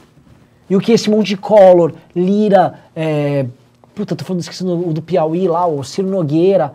Enquanto a população do Nordeste não se libertar desse, dessa elite, o Brasil como um todo paga esse preço. Porque essa elite, ela se constrói nisso. Ela, tá, ela é uma elite de adesão, ela sempre é governo. Tá com o Lula, vai estar com o Bolsonaro. Ela tá cagando pro próprio povo. E as pessoas mais instruídas, que em geral estão nos grandes centros urbanos, são minoria nas votações. E nas votações sempre ganham os caras que têm a máquina. Então é um ciclo vicioso. E para quebrar esse ciclo vicioso, precisa desenvolver o Nordeste, muito mais do que São Paulo. O que a gente fala do lance do Pacto Federativo é: São Paulo, você tirar um pouco do lombo de São Paulo o trabalho, de- São Paulo se toca sozinho, o Sul se toca sozinho, já está resolvido aqui. É só deixar desenvolver. O foco é no Nordeste, a gente tem que desenvolver o Nordeste. O nordestino tem que ganhar grana pra caralho, tem que desenvolver e tem que chutar a bunda desse monte de pi- político pilantra que tem lá. Caralho. Tanto que eu quero abrir o MBL, a, a segunda sede do MBL tem que ser no interior do Nordeste. Caralho. E eu vou falar, eu quero, eu quero no final do ano abrir a segunda sede do Nordeste, no interior do Nordeste, que eu já visitei. Eu queria que fosse em Caruaru. Vocês estão falando Renan Pernambuco, amo Caruaru. Acho aquela região do cacete, Garanhuns, acho ali tem que ser. Ou até Canudos, mas parece que não tem nada ali na região de Canudos. E tinha que ter uma sede do MBL lá. E a gente tem que abordar lá a questão Nordeste, porque é diferente. O que a gente precisa fazer para resolver o Nordeste é diferente do que a gente precisa fazer para resolver São Paulo. Não tem nada em Canudos. Canudos é uma cidade, tipo... É um resto é que eu acho assim, cara. Porque eu- seria muito simbólico. seria Sim, do pra caralho. Canudos é uma coisa que pra mim me marca muito, cara. Eu já, é, como quando era criança, assisti um filme que a Globo fez sobre Canudos, ou uma minissérie. Eu já li é, é, é, a Guerra do Fim, especialmente a Guerra do Fim do Mundo, do Mário Vargas Llosa. Eu acho um- um- como literatura melhor do que o- os Sertões. É, o que eu acho é, existe dois Brasis. E, e- esses dois Brasis, eles não se conversam. E eles são diferentes. Tanto que o Lula é muito votado no Nordeste, mas é pouco votado aqui. E aí a gente mistura esses Brasis e entende assim, para resolver um Brasil, você não precisa ferrar o outro. Só que assim, quem está, quem precisa ser resolvido? O Nordeste precisa ser resolvido. Ah, mas por que não o Norte? Tem muito mais gente no Nordeste. Tem muito mais gente no Nordeste. E no Norte, por incrível que pareça, está até mais fácil. Cara, isso é revolucionário. Assim, é incrível como o liberal no Brasil tá muito, tipo assim, no século XIX. Ah, Citaram aqui, desculpa, desculpa. Não, imagina. Citaram Campina Grande, maravilhosa Campina Grande. Tem vários lugares no Nordeste que podem ser polos de desenvolvimento. Querendo ou não, a porra da Sobral que a gente faz piada, a, Suíça brasileira do Ciro, É desenvolvida. tem, é desenvolvida. Tem que desenvolver. O lance é o seguinte, o esforço de todo presidente da República é deixa o Centro-Sul se tocar, põe no automático, meu irmão. É. Vai já na tomada, tá resolvido. De- assim, diminui, aumenta a competitividade, diminui as amarras estatais, deixa o dinheiro ficar mais lá também, porque é um absurdo uma cidade no interior de São Paulo que tem um puto IDH e não consegue ter dinheiro pra fazer uma estrada, enquanto o Lira faz tratolão no Nordeste, cacete. Não é justo. Não é justo. É o dinheiro daquelas pessoas que moram naquela região que não, que não tá ficando lá. Aí o cara não tem dinheiro pra fazer uma estrada. Então tem que resolver aqui, aí tem que olhar com o governo federal e falar: resolver Nordeste. Os melhores índices de educação tem que vir do Nordeste. Todo o investimento em, em material humano tem que vir no Nordeste. Infraestrutura no Nordeste, reindustrialização no Nordeste, é Nordeste. Todo o foco no Brasil para salvar. E assim, se tem um plano, vamos em 30 anos, vamos fazer uma China no Nordeste. Vamos fazer nos Estados Unidos, você não quer produto chinês? traz suas indústrias para cá pro Nordeste, faz uma zona franca de exportação no Nordeste. É Nordeste, resolveu o Nordeste, resolveu todo o Brasil. Aquela massa de pessoas que fica implorando por Lira dar um dinheiro, começam a ganhar salário, comprar carro, comprar casa, independente, independente, cresce. o filho estuda. O filho vai, vai, ele vai votar, ele vai ver o Kim no MBL, Aham. ele vai ter voto de opinião, ele não vai votar em quem dá dinheiro para ele porque o coitado tá miserável. É, exato. Não, e, e assim, eu ia falar que ser liberal no Brasil é revolucionário. Porque nós não estamos num país completamente desenvolvido, com, onde o liberalismo político... Ah, o Brasil é um país liberal, sim, Aqui. só que não é totalmente... Não é exato. É revolucionário. Cara, eu posso ser sincero, eu pago um pau pro pessoal da academia, ou do MBL mesmo, do Nordeste. Porque aqui É em São Paulo é muito cômodo. É. Agora, no Nordeste é outro mundo, é, mais revolucionário, difícil cara. fazer o que a gente faz quando você mora lá. É. Ameaça de morte É. toda hora. Porra. né? Se vocês concordam com o que a gente tá falou aqui, digite um. Se vocês acham que tá errado, digite dois. Tá? Vamos ver isso aqui. É, gente, é tão óbvio. Mas eu achei do caralho, eu não sabia disso. Essa ideia dessa- da segunda sede da MBL. Isso é muito simbólico. Ó, o ideal seria ser em Canudos, mas só de ser no Nordeste é muito. Porque sai um pouco do, ah, vai ser no Rio de Janeiro, no Rio Grande do Sul, rompe um pouco isso e mistura os mundos, justamente. O pessoal, o Mago tá falando, ah, mas e o Rio de Janeiro? Eu acho que não tem jeito. Se tem um lugar que não tem jeito, é o Rio. Cara, eu acho que só com intervenção federal, tipo assim, É, eu acho que aí, aí guerra. assim, Eu acho que é guerra. é, é, eu penso em soluções para o Nordeste, eu vejo como. Agora, pro Rio, cara. É porque o Rio não é nem um estado, né? É um para-estado. É, é um narco-estado. Narco-estado. E aí, quem, quem é o Estado? Mano, são as máfias do funcionalismo mais corruptas que tem.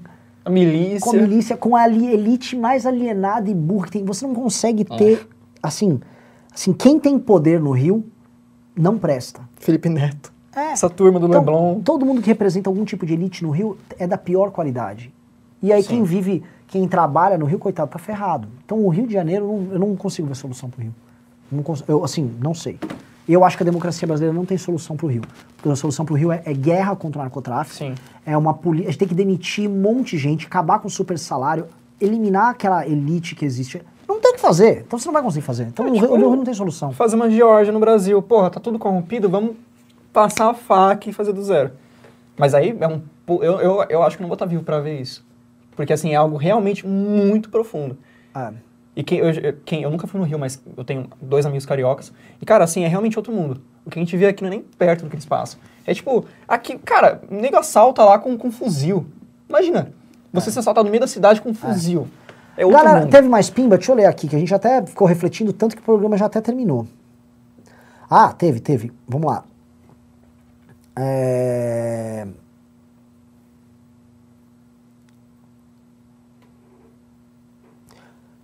Ah, o Rodrigo Ambrosio disse: Para vocês, tirando o discurso do golpe, o que mais Bolsonaro seria capaz de fazer para dominar o debate nas eleições ou não deixar o poder?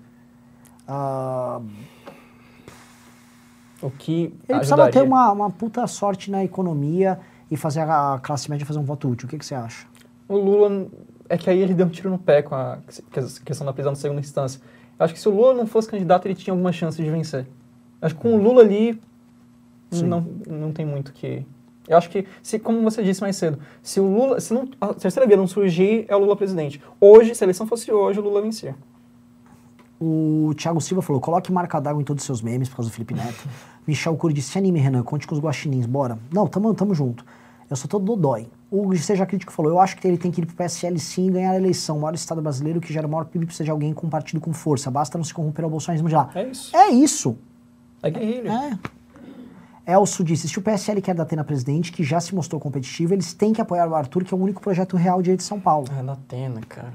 Mas calma, eu não acho. Cara, meu irmão, terce- se tiver pra votar na Datena e ele vier com um programinha liberal, meu irmão, eu tô votando no Datena e falando imagens. Não, sim. Ok, é que assim, entre Moro, Amoedo, Gentili e Datena é a pior é a, é a Covaxina das Sim, sim. mas pelo menos é uma opção. Agora, assim, se o Moro não vier. E eu acho muito difícil o Moro conseguir partido, o Moro tá arrumando umas. tá- É. Coitado, o Moro tá perseguido. O Danilo eu tô achando cada vez mais impossível. Uhum. O Amoedo ainda não resolveu o partido. Eu vou votar em quem? É. Se tiver uma Dateninha lá dando sopa, ó, tô com o programa de reforma, me dá imagens da reforma. Eu tô com a imagem, eu tô no, eu tô no Águia Dourada lá, votando nele, Não, velho. o pior que vai acontecer é ele, ele entregar o Brasil pro Centrão, deixar o Centrão É. governar. Ah, o Gabriel Filete disse, Renan, por que você não se candidata? Vocês falam tanto de trazer pessoas boas com coragem, você seria capaz de fazer uma composição. Porque eu sou mais útil fora do que dentro. Vamos supor, pessoal, que eu estivesse fazendo um mandato. E eu tivesse agora que tendo que fazer relatórios, Uhum. trabalhar. Eu não faria esse trabalho que eu faço hoje no MBL, que é um trabalho interno, de construção. Você trabalha pra caralho. cara. Você tá aqui, não tá? Você Sim. conheceu? Trabalho. É, assim, eu não vou falar nada, mas é todos os dias, toda hora fazer alguma coisa. É muito mais. Eu pensava isso, por que o Renan não se candidata? Aí eu vim pra cá e entendi. Ele é muito mais produtivo do que com o mandato. Não, mas tem que fazer atividade parlamentar, mas se eleger uma pessoa que faça isso. Tenho certeza que assim, o MBL ia perder muito sem eu. Sim. O Brasil, Ah, na verdade. É, não, não tenho essas pretensões Não, assim. não é mas, puxando não- saco, é porque realmente, assim, eu não sou puxa-saco, é porque. Quem tá com o Brasil hoje? Ó, o Mi- é, Michel Cury falou: minha mente já explodiu. Imagina a chapa tênis no PSL. Vamos pressionar o Danilo e tornar isso uma realidade. Chapa tênis, no caso, é o pessoal É, é mais um mínimo? é, não, não. Chapa tênis é a terceira via. Ah, tá. Presuntinho diz: Salve Renan, salve Mago. Qual o melhor partido para o Arthur se candidatar? Bom, qual partido tem mais tempo de TV e não é de esquerda? PSL. Ponto. Rodrigo Ambrosio disse: é muito difícil desenvolver qualquer projeto liberal no Nordeste. É um problema político-cultural da própria região. É um tratamento de longo prazo. Sim, mas diversas regiões no mundo, Rodrigo, que não tinham, vamos dizer, uma mentalidade liberal, aí entra um lance de. Você tem que combater a elite política de lá, que vai querer, em qualquer projeto que venha, obter lucros fáceis, mas tem que ter um projeto de desenvolvimento local.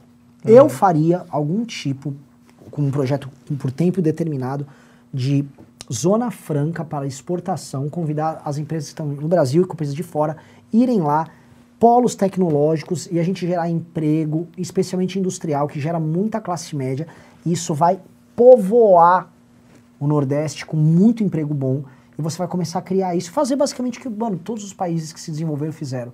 Tem que ter um plano para o Nordeste. O resto aqui, economia de serviço, aqui vai, se, aqui vai andar. É, isso é verdade. É, é o mais importante, tirar o pobre da mão do É. Tem que desenvolver a porra do Nordeste. É, assim, e eu não, nem sou economista, nem sou um cara de planejamento.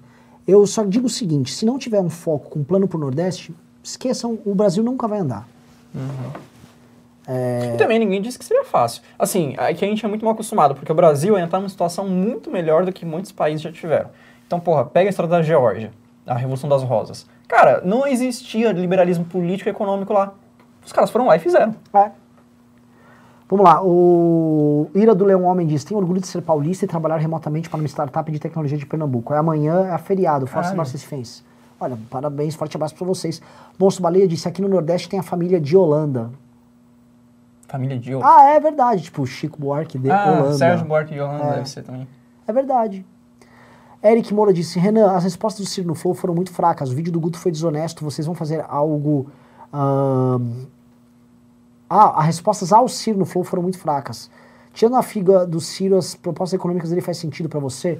Eu não vi o Flow do Ciro. Cara, eu vi, eu posso falar que o Ciro foi bem pra caralho. Como candidato, ele foi bem. Pessoal, Sim. parem de mandar pimbas, cara. Eu quero terminar o programa que eu tô com aquele cheeseburger sofrendo Porra, cara, tu só faz merda, velho. O Rafael falou: existe algum projeto de clusterização da educação? Se não, acho que seria uma boa forma de medir desempenho educacional e facilitar a administração de recursos. Acho que, acho que sim.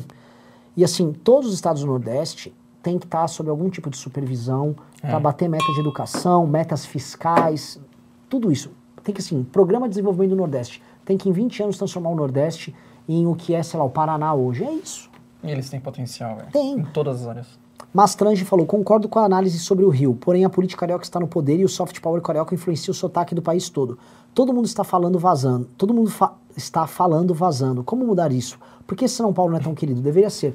Olha só, o Rio foi por muito tempo a capital cultural do Brasil e isso vem num processo de queda. Basta ver que o funk de São Paulo vende mais que o funk do Rio. São Paulo é a principal usina cultural do Brasil hoje, ainda que o Rio de Janeiro ainda tem uma coisa chamada Rede Globo. Só que mesmo isso o Rio está perdendo. Sim. E a maioria, eu, eu, eu posso fazer uma leitura completamente errada. Posso estar fazendo leitura maluca de um moleque de 18 anos. Mas eu acho que isso tem muito. A, o problema do Rio hoje. E é, é, só um, um, um- adendo. Você vê como Canudos é importante. Porque foi a partir de Canudos que começou o problema das favelas no Rio de Janeiro.